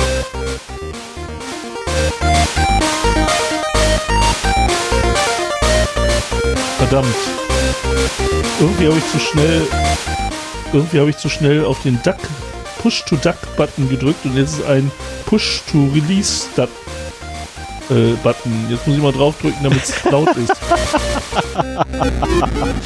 Ich spiele gleich noch eine Runde Bubble Bubble. Das ist ja doof. Was? Ich spiele gleich Amiga. Was bitte? Bubble Bubble ist super. Nein, es ist doof, dass ich meinen Daumen da drauf haben muss. Achso, ja, das ist. mein Bubble Steam Bubble. Deck hat versagt. Ja um ein Bubble Bubble. Oder so ähnlich hat der ja, äh, Japaner mal gesagt gehabt. Das habe ich auf dem Atari gerne gespielt. Ja, ich hab's Sieht für auch Amiga. irgendwie Bubble, Bobble, Bubble, Bobble. irgendwie sowas. Ja, ja, Bubble Bubble. Ich hab's äh, für, für, das war eins meiner Lieblingsspiele auf dem Atari. ja, das ST. ist eins meiner Lieblingsspiele damals auf dem Amiga gewesen. Das ist, kannst du mal sehen, wie scheiße alt wir sind. aber, Ja, aber äh, alle, alle ähnlichen Spiele, die es jetzt so gibt, äh, fand ich dann auch irgendwie nicht so gut. Nee, die sind auch nicht mehr so so bestechend in seiner Ein Einfachheit und aber dafür eine sehr gute Steuerung. Also das muss man echt sagen. Also gerade auf dem, auf dem äh, jetzt wo ich meinen Amiga-Emulator richtig zum Laufen gekriegt habe, alter Schwede, war die Steuerung damals schon verdammt gut. Meine Güte, da können sich einige Titel echt was abgucken. Also einige von heute. Ne, das ist.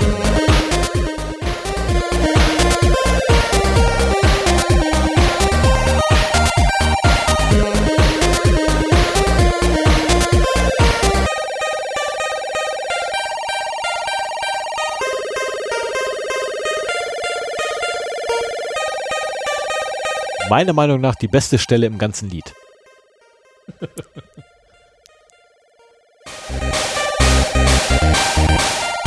Du willst mich ja nur dissen. Das ist die einzige Stelle ohne Bass. Nein, nein, nein, nein, nein, nein, nein. Ich meine, Ja. nein, ich meine das gesamte Segment, wenn sich das Lied so langsam wieder aufbaut. Ne, ich finde das echt super.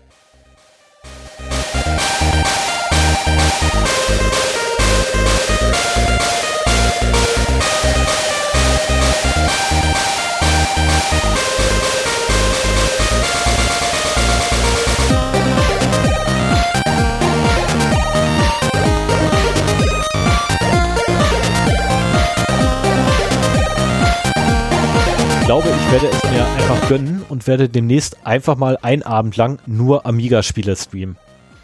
Das gönne ich mir einfach. Einfach Ja, das for fun für mich. Ne, so schöne, also wirklich, wirklich Klassiker wie Danger Dan oder äh, zeitlose Klassiker wie Dalek Attack. Ja, es gab ein Spiel von Doctor Who. Ich habe es als Kind gespielt. Ich habe es damals nicht gerafft. Ich werde es diesmal hoffentlich raffen. Ähm, ja, Darkman. Yay!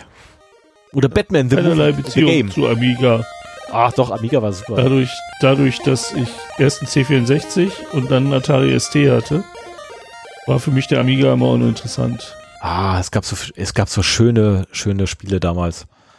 Ne, ähm, Dimos Quest, ach du Scheibe, nee, das war doof. Äh, war das Disc? Genau, So. Disc, Disc war auch so ein schönes Spiel, das habe ich früher immer Drück mal übrigens dran Knopf. Ja, ich drücke auf den Knopf demnächst. Ähm, in drei Minuten. Demnächst, jetzt. Ach, ach Mano. Alles klar, okay. Unter zweieinhalb Stunden. Ah, Liebe Hörerinnen und Hörer, wir hören uns hoffentlich auch bei der nächsten Folge. Tschüss, tschüss. Sagst du noch Tschüss? Tschüss.